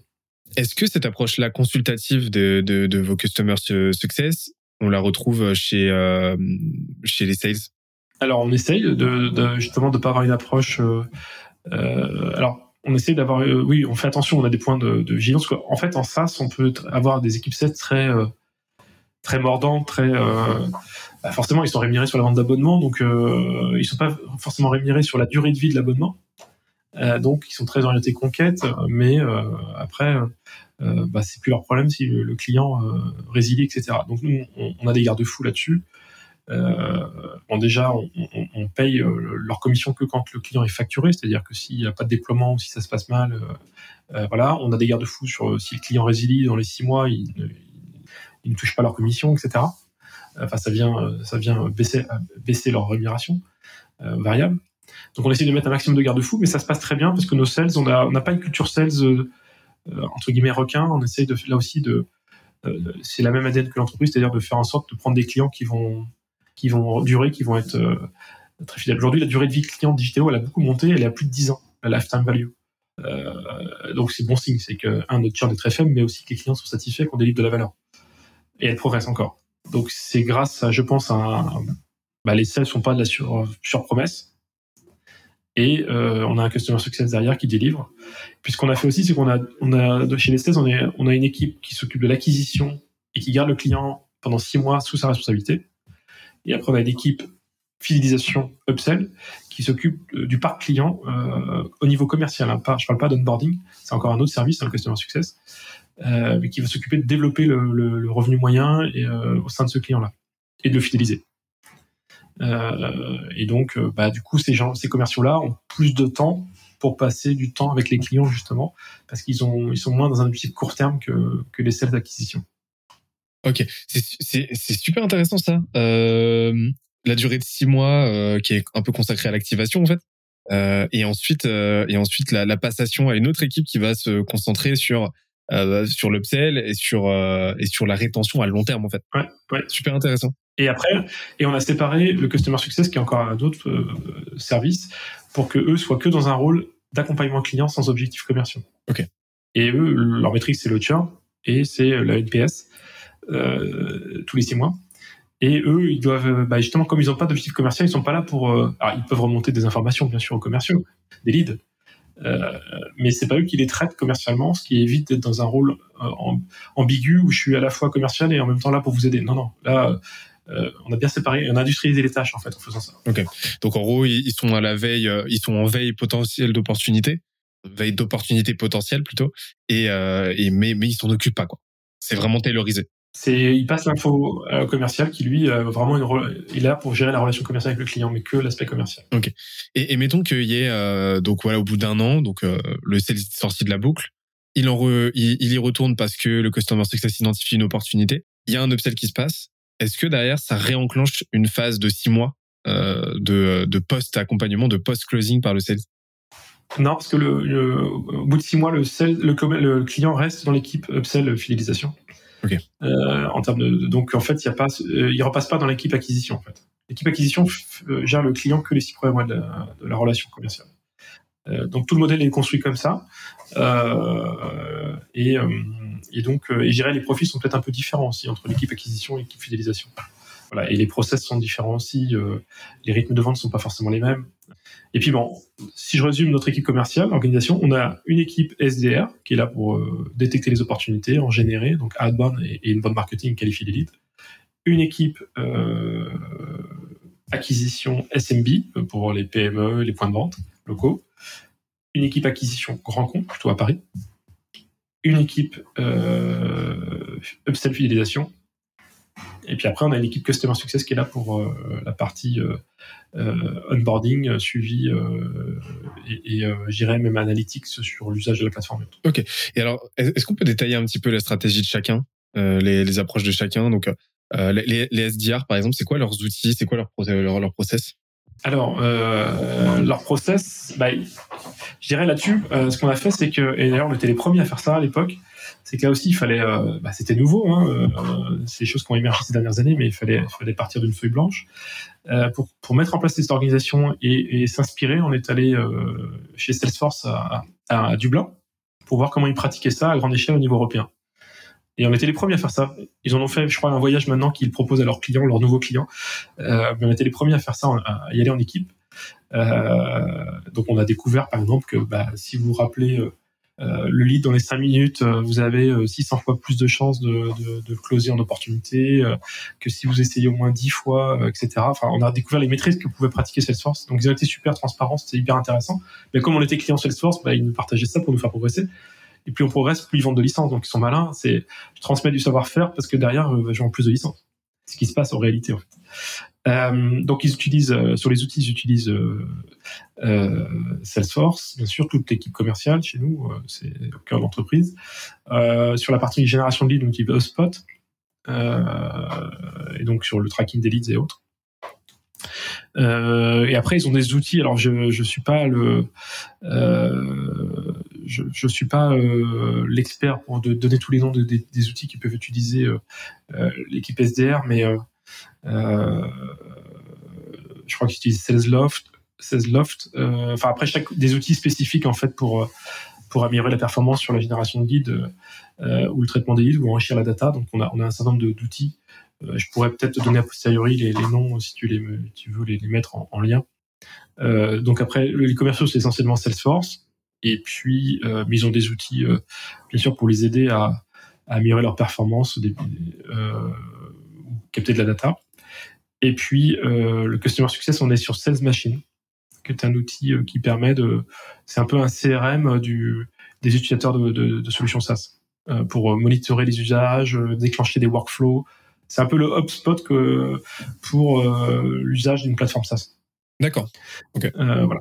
Et puis euh, voilà. Donc des outils SaaS, on en a plein bien sûr dans l'entreprise, comme toute entreprise SaaS, on en utilise beaucoup et dans chaque service, mais voilà.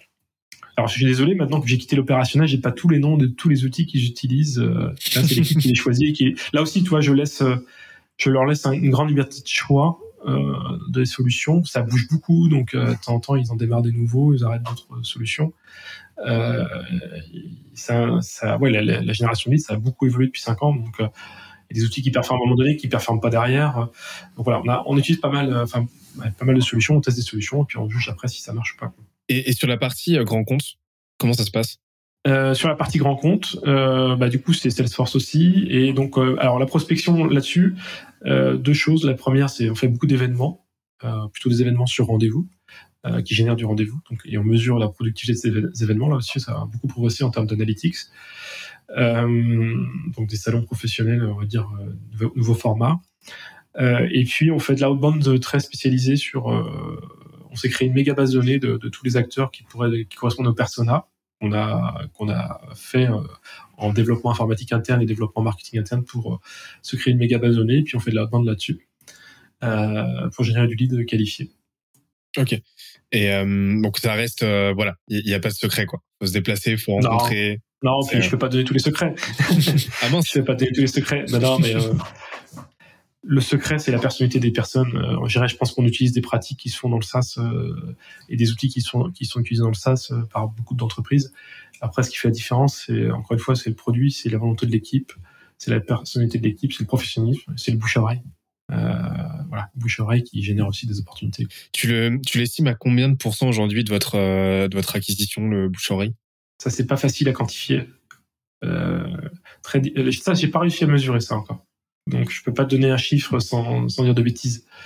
Euh, J'irais ce que je constate. Bon, je vais pas donner de chiffre parce que je, je le connais pas. Mais ce que je constate, c'est que euh, plus tu es euh, lisible et euh, tu vas focus sur ton terrain de jeu avec un go-to-market précis et clair, plus ton bouche à oreille est, est performant. Euh, et plus du coup ton pipe grossit euh, aussi grâce au bouche-oreille. Euh, voilà, moi c'est ce que j'ai constaté. Bah, les gens recommandent quand ils savent exactement ce que tu fais et qu'en plus ils ont vu une valeur ajoutée qui est, qui est bonne au quotidien, que l'expérience client est bonne. Donc plus ton NPS est élevé, bien sûr, c'est un peu le but du NPS, c'est de détecter ça aussi. Et plus ton, c'est un des éléments qui nous permet de quantifier un petit peu si l'expérience client est bonne. Euh, mais clairement, c'est avant tout euh, l'expérience produit, l'expérience de l'accompagnement qui génère du bouche à oreille. Euh, ce qu'on essaye, c'est d'être proactif en, en, n'hésitant pas demander à nos clients des recommandations entre guillemets auprès d'autres contacts. Ça, c'est plus le travail du commercial. Et ça, vous le faites systématiquement? Ça fait partie des, des process sales, ouais. Après, est-ce qu'on le fait systématiquement? Je suis pas en train de vérifier et écouter les commerciaux, mais... théoriquement, c'est fait systématiquement. Bah, c'est partie des bonnes pratiques. Euh, effectivement, quand vous savez que vous avez un client qui est satisfait, c'est d'essayer de, de, de, capter C'est ce, que, c'est ce qui m'a fait décoller au départ. Encore une fois, je connaissais absolument personne dans les constructions automobiles. Euh, c'est euh, les premiers clients qui m'ont donné tiens appelle un tel de ma part etc et ils étaient hyper contents de me rendre service parce qu'ils étaient contents de moi et puis il y a un côté aussi je pense chez ce que j'ai vécu à l'époque c'est que des gens n'avaient pas osé entreprendre mais ils entreprenaient à travers moi finalement en me voyant entreprendre hmm. et en m'aidant c'est, ça fait écho à, à, à plusieurs points clés euh, que Maxime Cousin, euh, donc un, un, un, invité de la saison 1, euh, m'avait partagé. C'est-à-dire que lui, euh, un de ses, un de ses, une de ses compétences clés, c'est le networking. C'est-à-dire qu'en quelques temps, euh, en, en l'espace d'un an, il s'est constitué un réseau, mais juste, mais juste monstrueux. Et il expliquait que il y avait trois grandes clés qui lui ont permis d'accélérer. C'est déjà ne pas hésiter à demander. Euh, donc ne pas hésiter à demander, à formuler, euh, formuler euh, ces demandes concrètement et, et, et, à demander de l'aide. Deuxièmement, c'est systématiquement à la fin d'un échange on a apporté de la valeur, on en a reçu, c'est toujours demander, poser cette question-là de, OK, avec qui là, selon toi, je devrais échanger? À qui je pourrais apporter de la valeur? Qui pourrait m'apporter de la valeur? Et exactement cette même logique-là euh, que vous avez de votre côté avec les sales. Et troisièmement, c'est bah, comme tu l'as dit, c'est quelque chose de très sous-côté. C'est de pas hésiter à euh, se faire un petit peu le porte-voix et à incarner euh, quelque chose pour pour son interlocuteur. Donc dans ton cas, l'entrepreneur, dans ton cas, bah, c'était l'entrepreneur. Euh, mais euh, il y a, y, a, toujours des leviers intéressants et c'est euh, de se positionner de la bonne manière par rapport à son interlocuteur, de sorte à véhiculer quelque chose chez lui et susciter une émotion qui va qui va lui donner envie de pérenniser la relation quoi.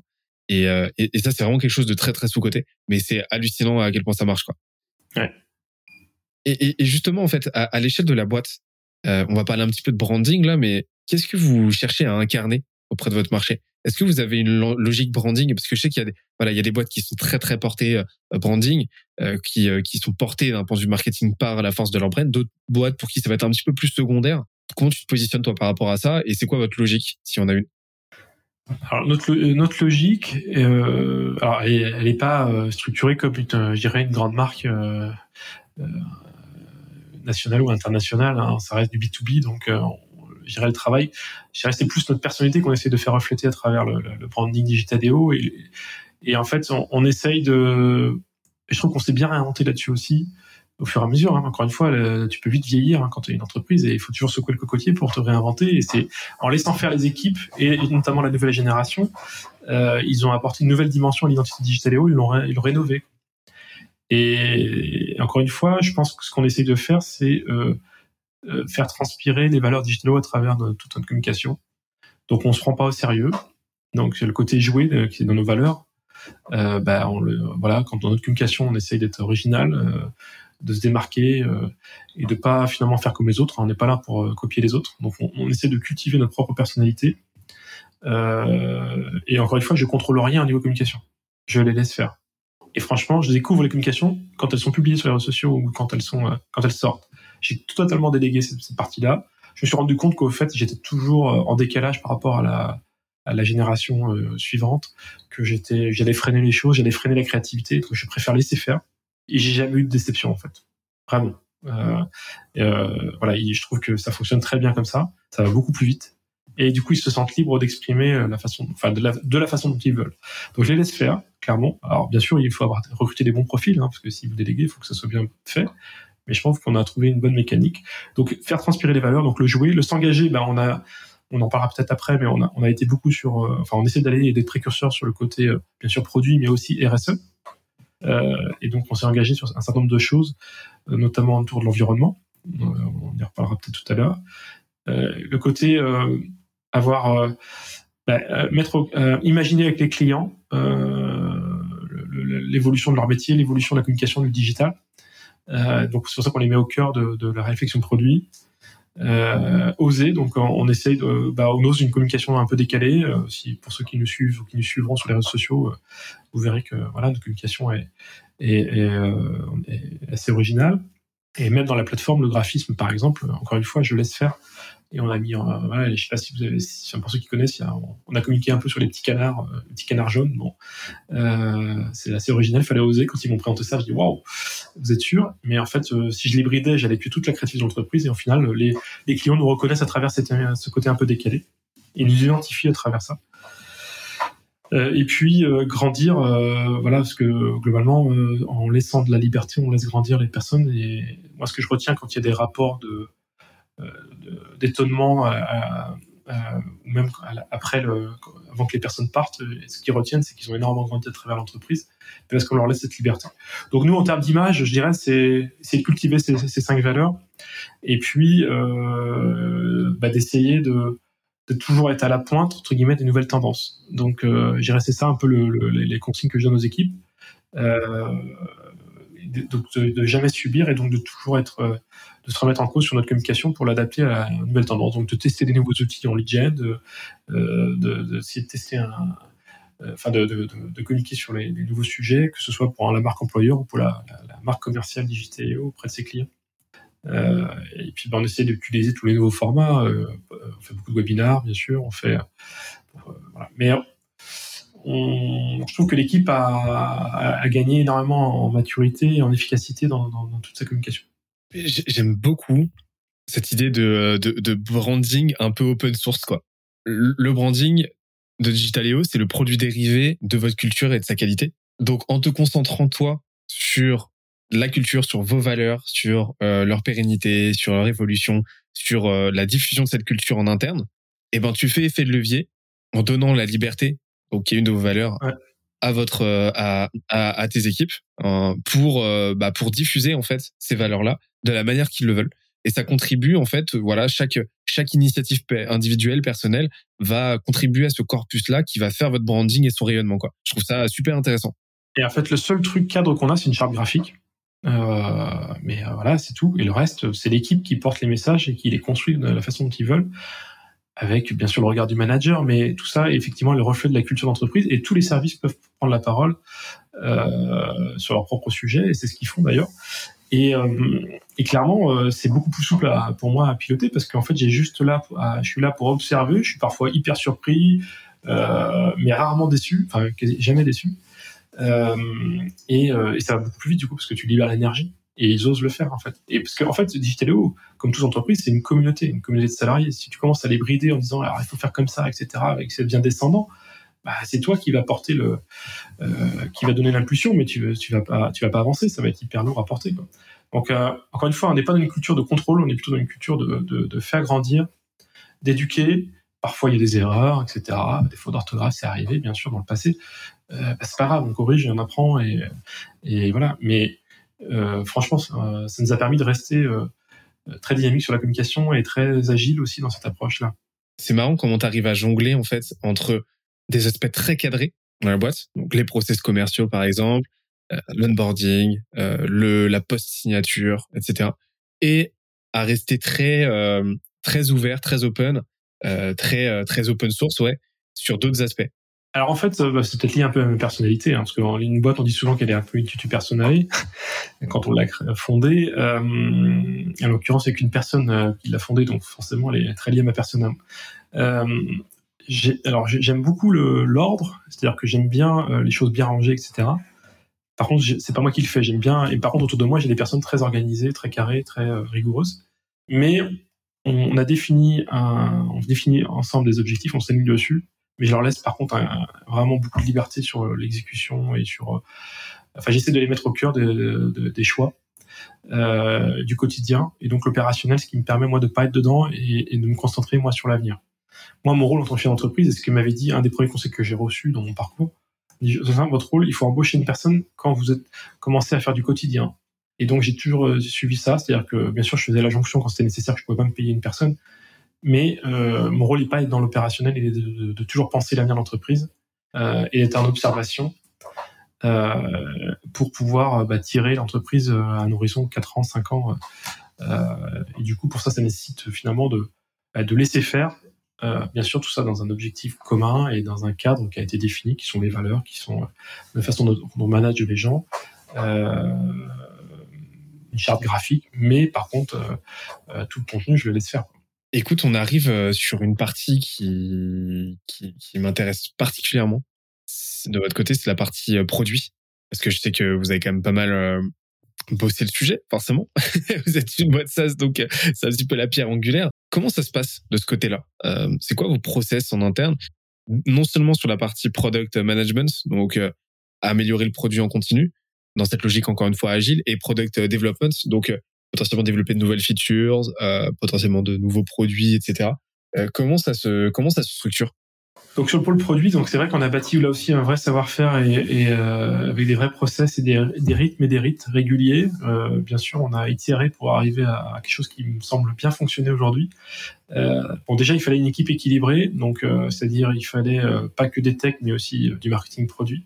Ce que j'ai fait en termes d'organisation, c'est que bien sûr, il y a un CTO chez Digitaléo, Pierre, qui est là depuis 2010 et qui a grandi, qui a gravi tous les échelons au sein de l'entreprise. Euh, donc ça, ça amène aussi une certaine stabilité.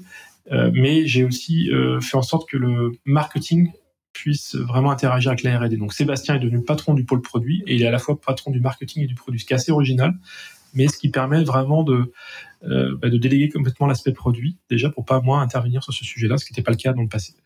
Euh, et, et, Sébastien est relayé par Pierre sur l'aspect tech euh, et, et, marketing produit, et puis il a aussi toute l'équipe marketing inbound à, à piloter. Tout ça, ça permet aussi d'aller dans le sens d'une super expérience client le fait de mettre un, profil orienté très euh, marché client à la tête, c'était pour vraiment faire en sorte que notre produit aille à fond vers l'expérience client. donc ce qu'on a fait, c'est qu'aujourd'hui dans l'équipe tech, enfin dans l'équipe produit, chez nous, il y a le marketing produit, en l'occurrence deux personnes, des, des product owners qui vont être là pour cadencer les sprints, structurer le backlog et le dépiler, et faire le lien avec la, partie dev. Euh, et puis après, on a l'équipe dev où euh, on a, euh, ben, on a structuré en village avec des villages qui peuvent évoluer en taille en fonction de l'actualité.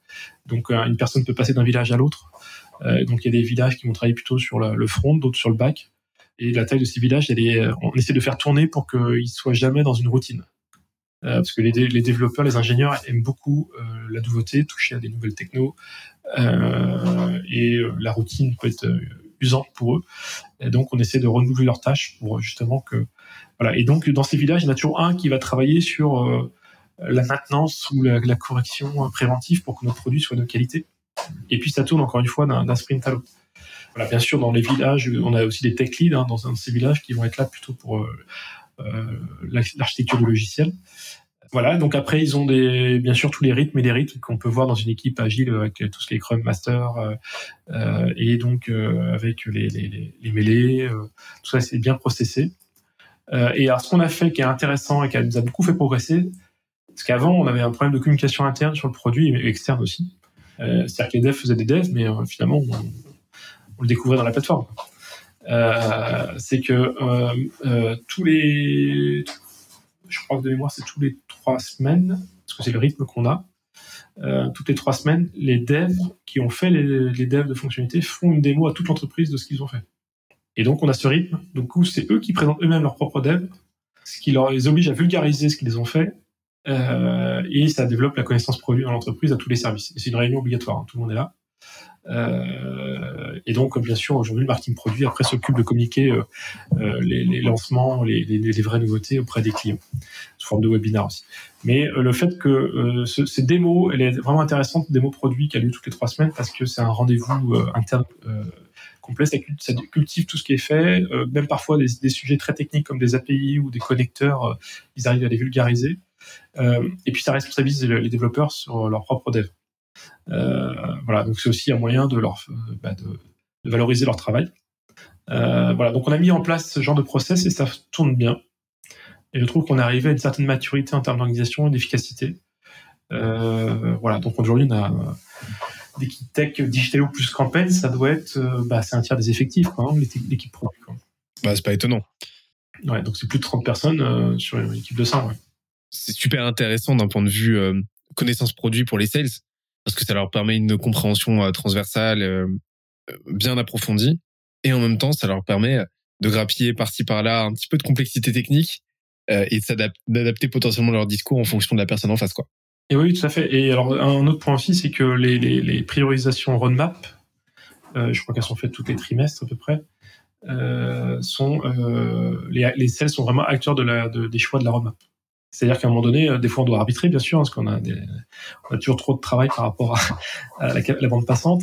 Euh, et donc, nos, nos sales, euh, ça les aide à prioriser en disant ça, c'est indispensable, ça, c'est pas indispensable. Euh, et euh, donc ça, ça fonctionne bien. Ils sont bien. ça n'empêche pas de rester dans une vision d'éditeur et de pas tout baser sur les, les, les envies des sales hein, par rapport à un dossier client.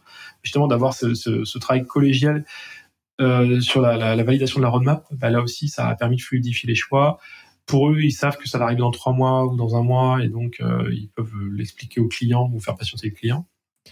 Euh, et puis en autre acteur, ils sont pas dans la critique. Ils comprennent les problématiques, ils disent bah oui, finalement on peut pas le faire maintenant, on n'a pas la bande passante, bon bah ok, j'accepte. Voilà, en fait, ils sont, euh, enfin vraiment ça, ça a vraiment fait progresser la, façon de d'arbitrer les choix et, d'éviter toute critique qui, pouvait exister avant, en disant bah, on comprend pas pourquoi on n'a pas fait ça, etc. Ça peut être source de, tension, ça effectivement, parce que euh, les agendas euh, sales euh, ou marketing sont pas les mêmes que les agendas tech, forcément. Et donc ça peut être source de, friction. Et donc ce, cette rencontre-là, toutes les trois semaines, permet aussi de, réaligner tout le monde. Oui. C'est important aussi, c'est important pour le customer success aussi, parce que du coup, ça leur permet eux d'avoir toutes les réponses à, à leurs questions par rapport aux demandes qu'ils ont entrantes régulièrement par les utilisateurs. Mais ça, c'est un point euh, qui est très sous-côté dans les boîtes. C'est-à-dire que tu sais, la plupart des boîtes, et surtout les boîtes qui commencent à grossir à une certaine taille, se silotent en fait. C'est-à-dire que euh, les devs vont rester dans leur coin, euh, les donc le produit dans son coin, les sales dans leur coin, le marketing dans son coin. Ça crée d'énormes désalignements. Et, et, et, et, sous peu qu'en plus de ça, tu les alignes chacun sur une métrique qui leur est propre. Et, et ben, t'as très très vite fait de, de, de créer d'énormes d'énormes dissonances et mécompréhensions et qui à la fin peuvent être délétères, voire même euh, fatales pour ta boîte. Et euh, avoir ces rituels-là comme ça, c'est super intéressant, c'est même essentiel parce que ça permet de, de rompre en fait cet effet silo et, et, de faire en sorte que chacun avance dans la même direction avec la même compréhension. Et, et dans ton cas, ça te permet le bon alignement bah, du message, de la vision. C'est-à-dire que euh, bah, chacun sait où il va, c'est pourquoi il y va, et en même temps, chacun sait euh, comment euh, comment comment les autres les autres les autres pôles formulent tout ça. Et donc le marketing va pouvoir utiliser les bons mots, les mêmes mots que euh, les sales euh, et, euh, et, inversement. Et, les devs savent pourquoi ils le font et savent qu'ils bossent main dans la main avec le market et les sales. Et ça c'est super important et c'est même vital.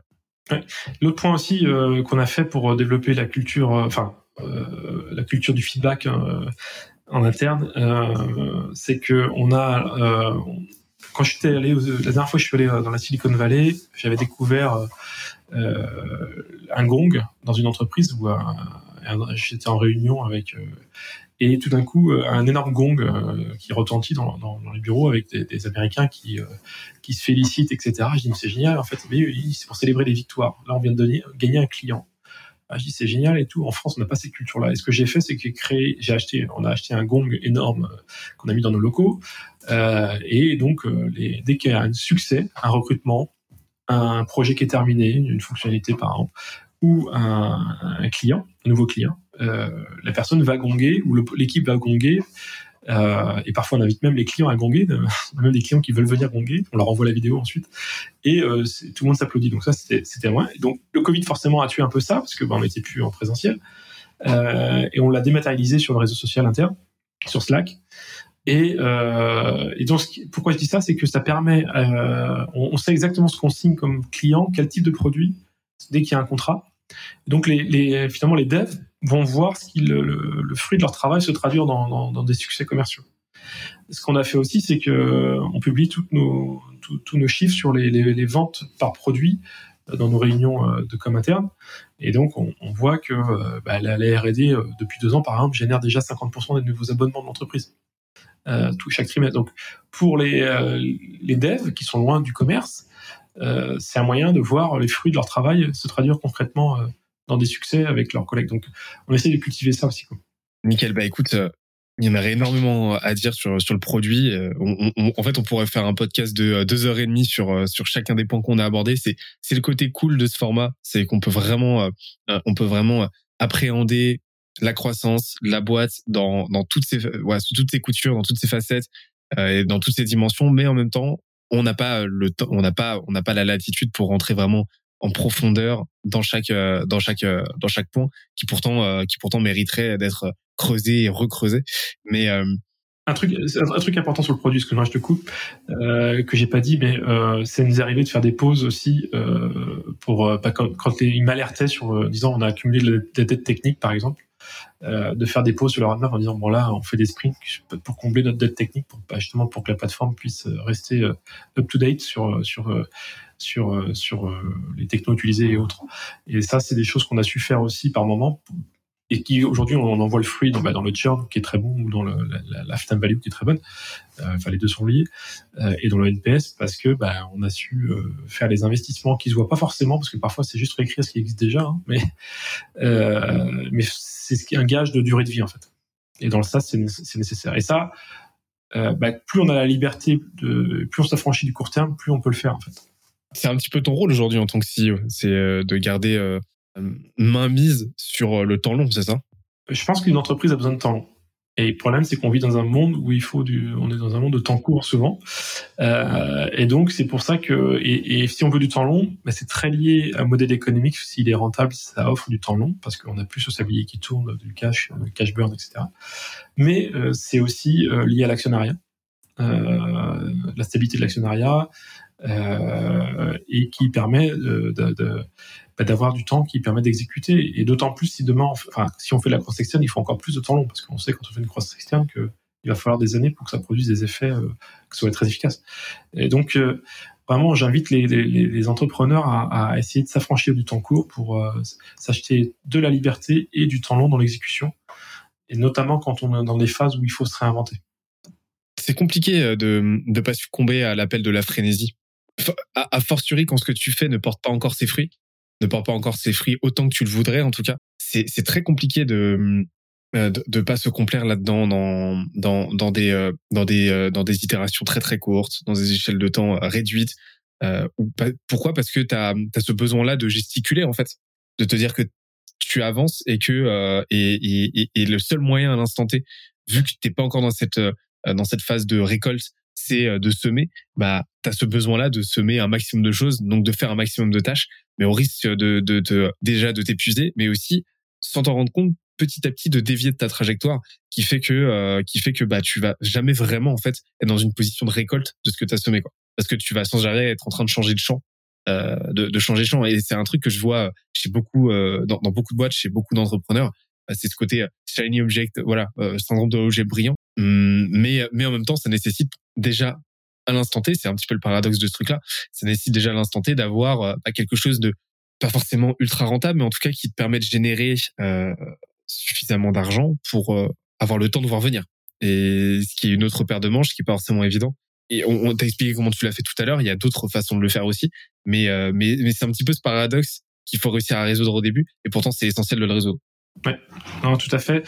Ce qu'il faut, moi, ce que je retiens aussi, c'est qu'il faut bien gérer les transitions quand vous devez gérer la sortie d'un investisseur, par exemple, et que vous, vous voulez rester et continuer à développer l'entreprise. Euh, il est important d'être proactif sur ce sujet-là parce que vous pouvez vite vous mettre à l'arrêt sur le développement, le plan de développement, parce qu'il y a une sortie d'actionnariale à, gérer, que ça va prendre globalement un an entre euh, lancer le process, le réaliser, etc euh, et que votre marché continue à bouger pendant ce temps-là. Sauf que l'investisseur, il est déjà parti dans sa tête parce qu'il a d'autres, bah, parce que c'est la, vie de son fonds, tout simplement, et, de faire tourner ses participations. Et donc, euh, ça, c'est important d'être proactif là-dessus parce que sinon, vous, pouvez vite arriver dans des tensions, arriver dans des, euh, des calendriers qui sont plus du tout alignés.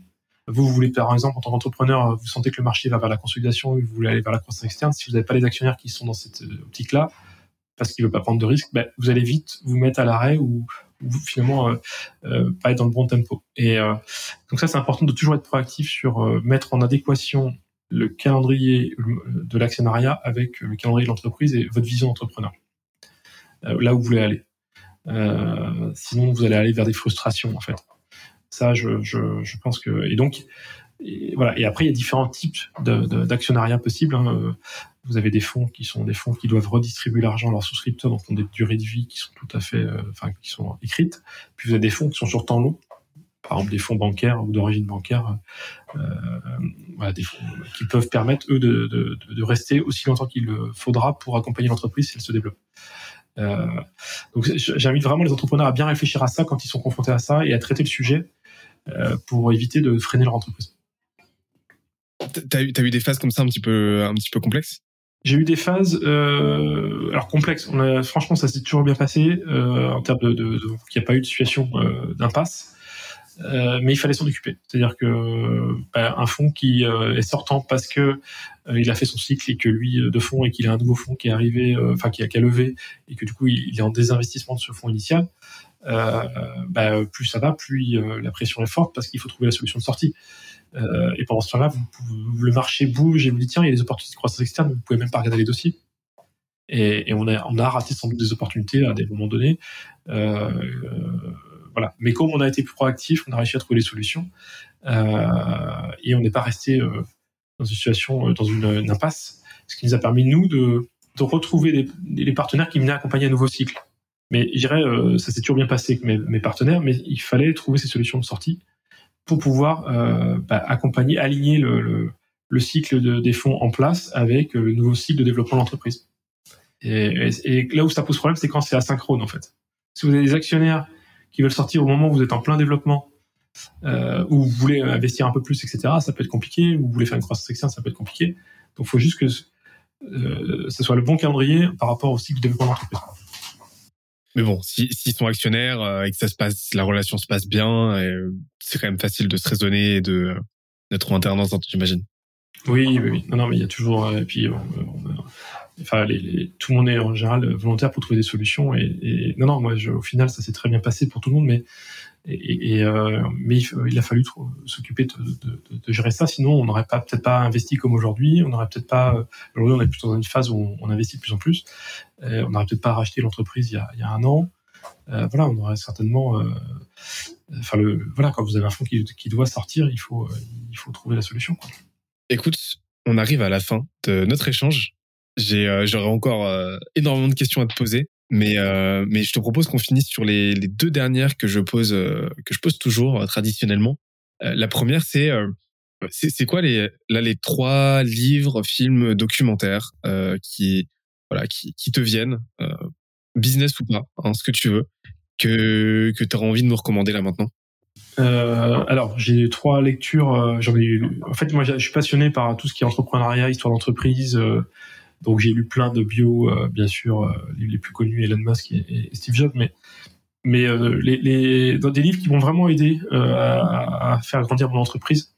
Il y en a un que je pense, c'est In the Plex, donc c'est de Stephen Levy. In the Plex, c'est la vie chez Google, donc c'était moi je me suis beaucoup inspiré de, fonctionnement Google bah, dans les années 2010 justement, euh, 2010-2020 pour euh, essayer de construire mon entreprise. Je suis allé voir aussi sur place régulièrement euh, pour comprendre comment il fonctionnait. Et j'étais à chaque fois estomaqué par par la, la, la, la, la brillance des gens que je rencontrais, mais aussi euh, comment dire l'intelligence que je pouvais euh, à chaque fois euh, et les idées, la créativité qu'il pouvait y avoir dans cette entreprise. Donc In the Plex de Stephen Levy, très intéressant. L'autre livre qui m'a aussi compris qu'il fallait que je monte en exigence euh, en tant qu'entrepreneur euh, et de passer de la bienveillance à l'exigence, même si je reste, euh, j'espère rester bienveillant, mais, c'est vrai qu'au début, quand on crée sa boîte, on est beaucoup dans la bienveillance, puis au fur et à mesure, on, change de posture un petit peu. c'est Good to Grit de Jill Collins, qui est un livre aussi très intéressant pour tous les entrepreneurs. Et puis un autre livre que j'ai lu cet été qui là est plus euh, euh, qui a rien à voir avec le digital, mais qui m'a permis de me sensibiliser encore plus au sujet de l'environnement, c'est euh, Un monde sans fin de Jean Covici, la BD de Jean Covici, que j'ai beaucoup apprécié parce qu'elle elle a le, mérite d'être très analytique et, très didactique pour bien comprendre le problème et la difficile équation qu'on a avec l'environnement, la consommation d'énergie qui est complètement d'actualité actuellement, et aussi des solutions. Euh, et j'ai beaucoup beaucoup aimé et ça donne envie d'aller encore plus loin sur ce sujet-là avec euh, l'équipe et l'entreprise. Euh, voilà, donc Un monde sans fin de Jean-Marc Jancovici, je le recommande à tous. Et ça peut, les petits et grands d'ailleurs, tout le monde peut le lire. C'est une BD, mais qui est très bien documentée. Qui est dans ma liste de lecture depuis un moment. Parce que je suis un grand, je suis un, je, dirais pas que je suis fan, mais enfin, Jancovici, c'est c'est un incontournable aujourd'hui. Il est, il est aussi passionnant qu'éclairant, donc euh, je m'étais noté de, de, de, de, commander et lire sa BD, donc je vais, le faire. Et d'ailleurs, ces conférences sont juste, juste passionnantes. Ah, je pense que c'est un des enjeux. Hein. De toute façon, clairement, pour moi, un des enjeux, toi, j'ai vraiment vu la révolution digitale 2010-2020. Aujourd'hui, c'est rentré dans les, dans, les basiques de chaque stratégie d'entreprise. C'est-à-dire le digital et l'éducation, elle doit encore se faire, mais euh, globalement, ça y est, maintenant, les gens ont compris que c'était, euh, on n'allait pas revenir en arrière. Et j'ai vraiment vu cette évolution. Et je pense que les, années 2010, 2020, 2030, c'est vraiment comment on met la dimension sens, RSE au cœur des stratégies d'entreprise comme on l'a vécu dans le digital. Et donc, c'est vraiment les, ces dix années vont être très bouleversantes euh, pour nous tous. Et j'invite chaque entrepreneur et chaque entreprise à, être proactif sur ce sujet-là parce que ça, c'est que le début, je pense. Donc c'est pour ça que je commence aussi à m'inspirer, me documenter sur tous ces sujets pour mieux comprendre et mieux m'inspirer pour bah, nourrir ma vision d'entrepreneur et la partager ensuite avec l'équipe pour qu'on passe à l'action. quoi. Trop bien. Dernière question c'est quoi les trois alors la synthèse ou pas? Soit, on peut faire la synthèse de tout ce qu'on s'est dit soit euh, soit on, de, nouveaux conseils mais ce serait quoi les trois conseils là les trois bouteilles à la mer que tu as envie de euh, de partager avec euh, les entrepreneurs les entrepreneuses qui nous écoutent? Alors le premier je dirais de par mon vécu c'est je trouve qu'encore une fois miser sur vos points forts plutôt que compenser vos points faibles vous serez d'autant plus fort et vous en récolterez les fruits et c'est valable à titre personnel, mais c'est valable aussi euh, en tant que stratégie d'entreprise, go-to-market.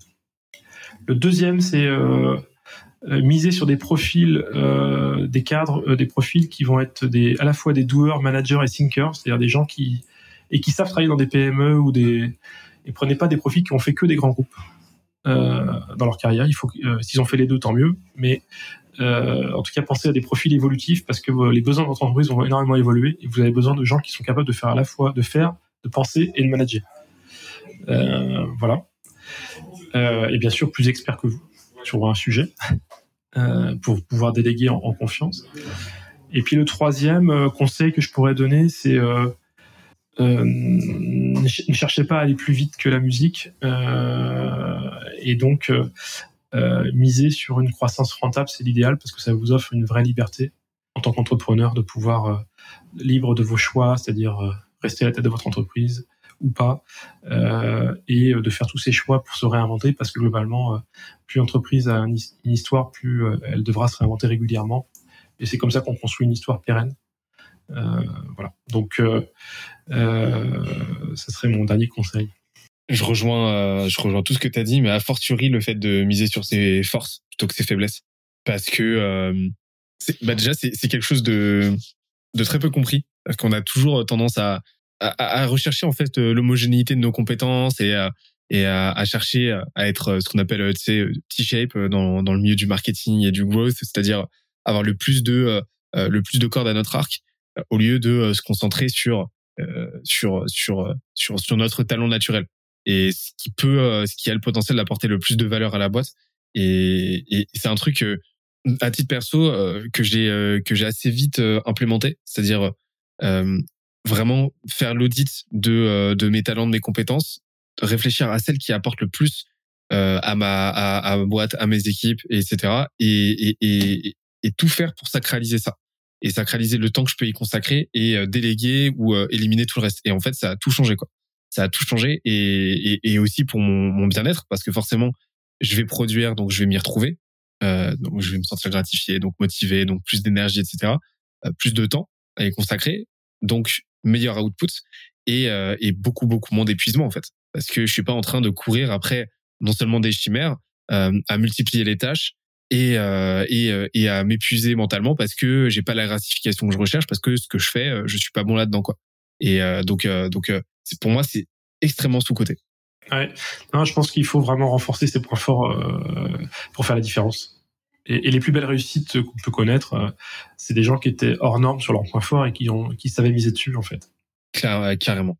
Bah écoute, euh, Jocelyn, je te, je te remercie vraiment pour cet échange. C'était, euh, c'était, c'était passionnant et euh, ça, ça, fait vraiment du bien de pouvoir rentrer dans, dans, dans le détail. Et on a parlé de pas mal de sujets en plus dont on parle assez peu dans, dans les jeunes branches, dont on parle assez peu en général. Et, euh, et ça fait vraiment euh, plaisir aussi euh, d'avoir pu bénéficier de, bah de, de, de, de ton expérience entrer maintenant depuis cette année dans la majorité en tant qu'entrepreneur. Donc c'est, on peut dire que tu es entrepreneur majeur, quoi. Donc ça fait ça fait vraiment plaisir. J'espère que tu as passé un bon moment aussi. Ah bah merci, oui, non, non, c'était euh, c'était un nouvel exercice pour moi. Euh, J'avais pris la parole dans plein de médias, mais j'avais pas fait de podcast vraiment. Et, et bah, encore une fois, ce, qui ce que j'apprécie, c'est de pouvoir partager. Euh, et chacun en fera l'usage qu'il voudra, mais j'espère que ça, intéressera un certain enfin le plus grand nombre. Mais voilà, c'est partager l'expérience, c'est ça qui m'intéresse. Il a fallu que je défriche pas mal de choses dans mon parcours, du coup, euh, qui sont aujourd'hui dans pas mal de, de, de livres ou de, ou de de, bah de justement donc aujourd'hui voilà tout ce qui est lead gen tout ce qui est enfin tout ça on l'a on l'a découvert au fur et à mesure quoi donc euh, je suis pas le seul bien sûr et, bah, tant mieux autant partager les bonnes pratiques pour faire gagner du temps à tous ces entrepreneurs parce que de toute façon entreprendre c'est apprendre exactement on va finir là-dessus. Une boîte, c'est la somme de ses compétences, c'est la moyenne de ses talents. J'arrête pas de le répéter, mais euh, tu m'as fait une passe décisive, donc. Euh. bon, bah, tant mieux. Merci Benoît en tout cas. Merci Jocelyn. À très très vite pour un prochain épisode. Ciao. J'espère que l'épisode t'a plu autant que ça nous a plu de l'enregistrer et le produire. Si c'est le cas, oublie pas de nous laisser une petite note et euh, de le faire tourner autour de toi. Ça nous aide énormément à faire connaître le podcast, à nous faire connaître et à prêcher la bonne parole d'une croissance saine, durable et rapide. En attendant le prochain épisode, on se donne rendez-vous sur scalesia.co, s c a l e z i où tu découvriras des cours, des vidéos et des lives en libre accès pour t'aider à faire décoller ta boîte comme jamais. C'est notre promesse, c'est ça qu'on aime faire et on va continuer de le faire. On se dit à très vite. Bye bye.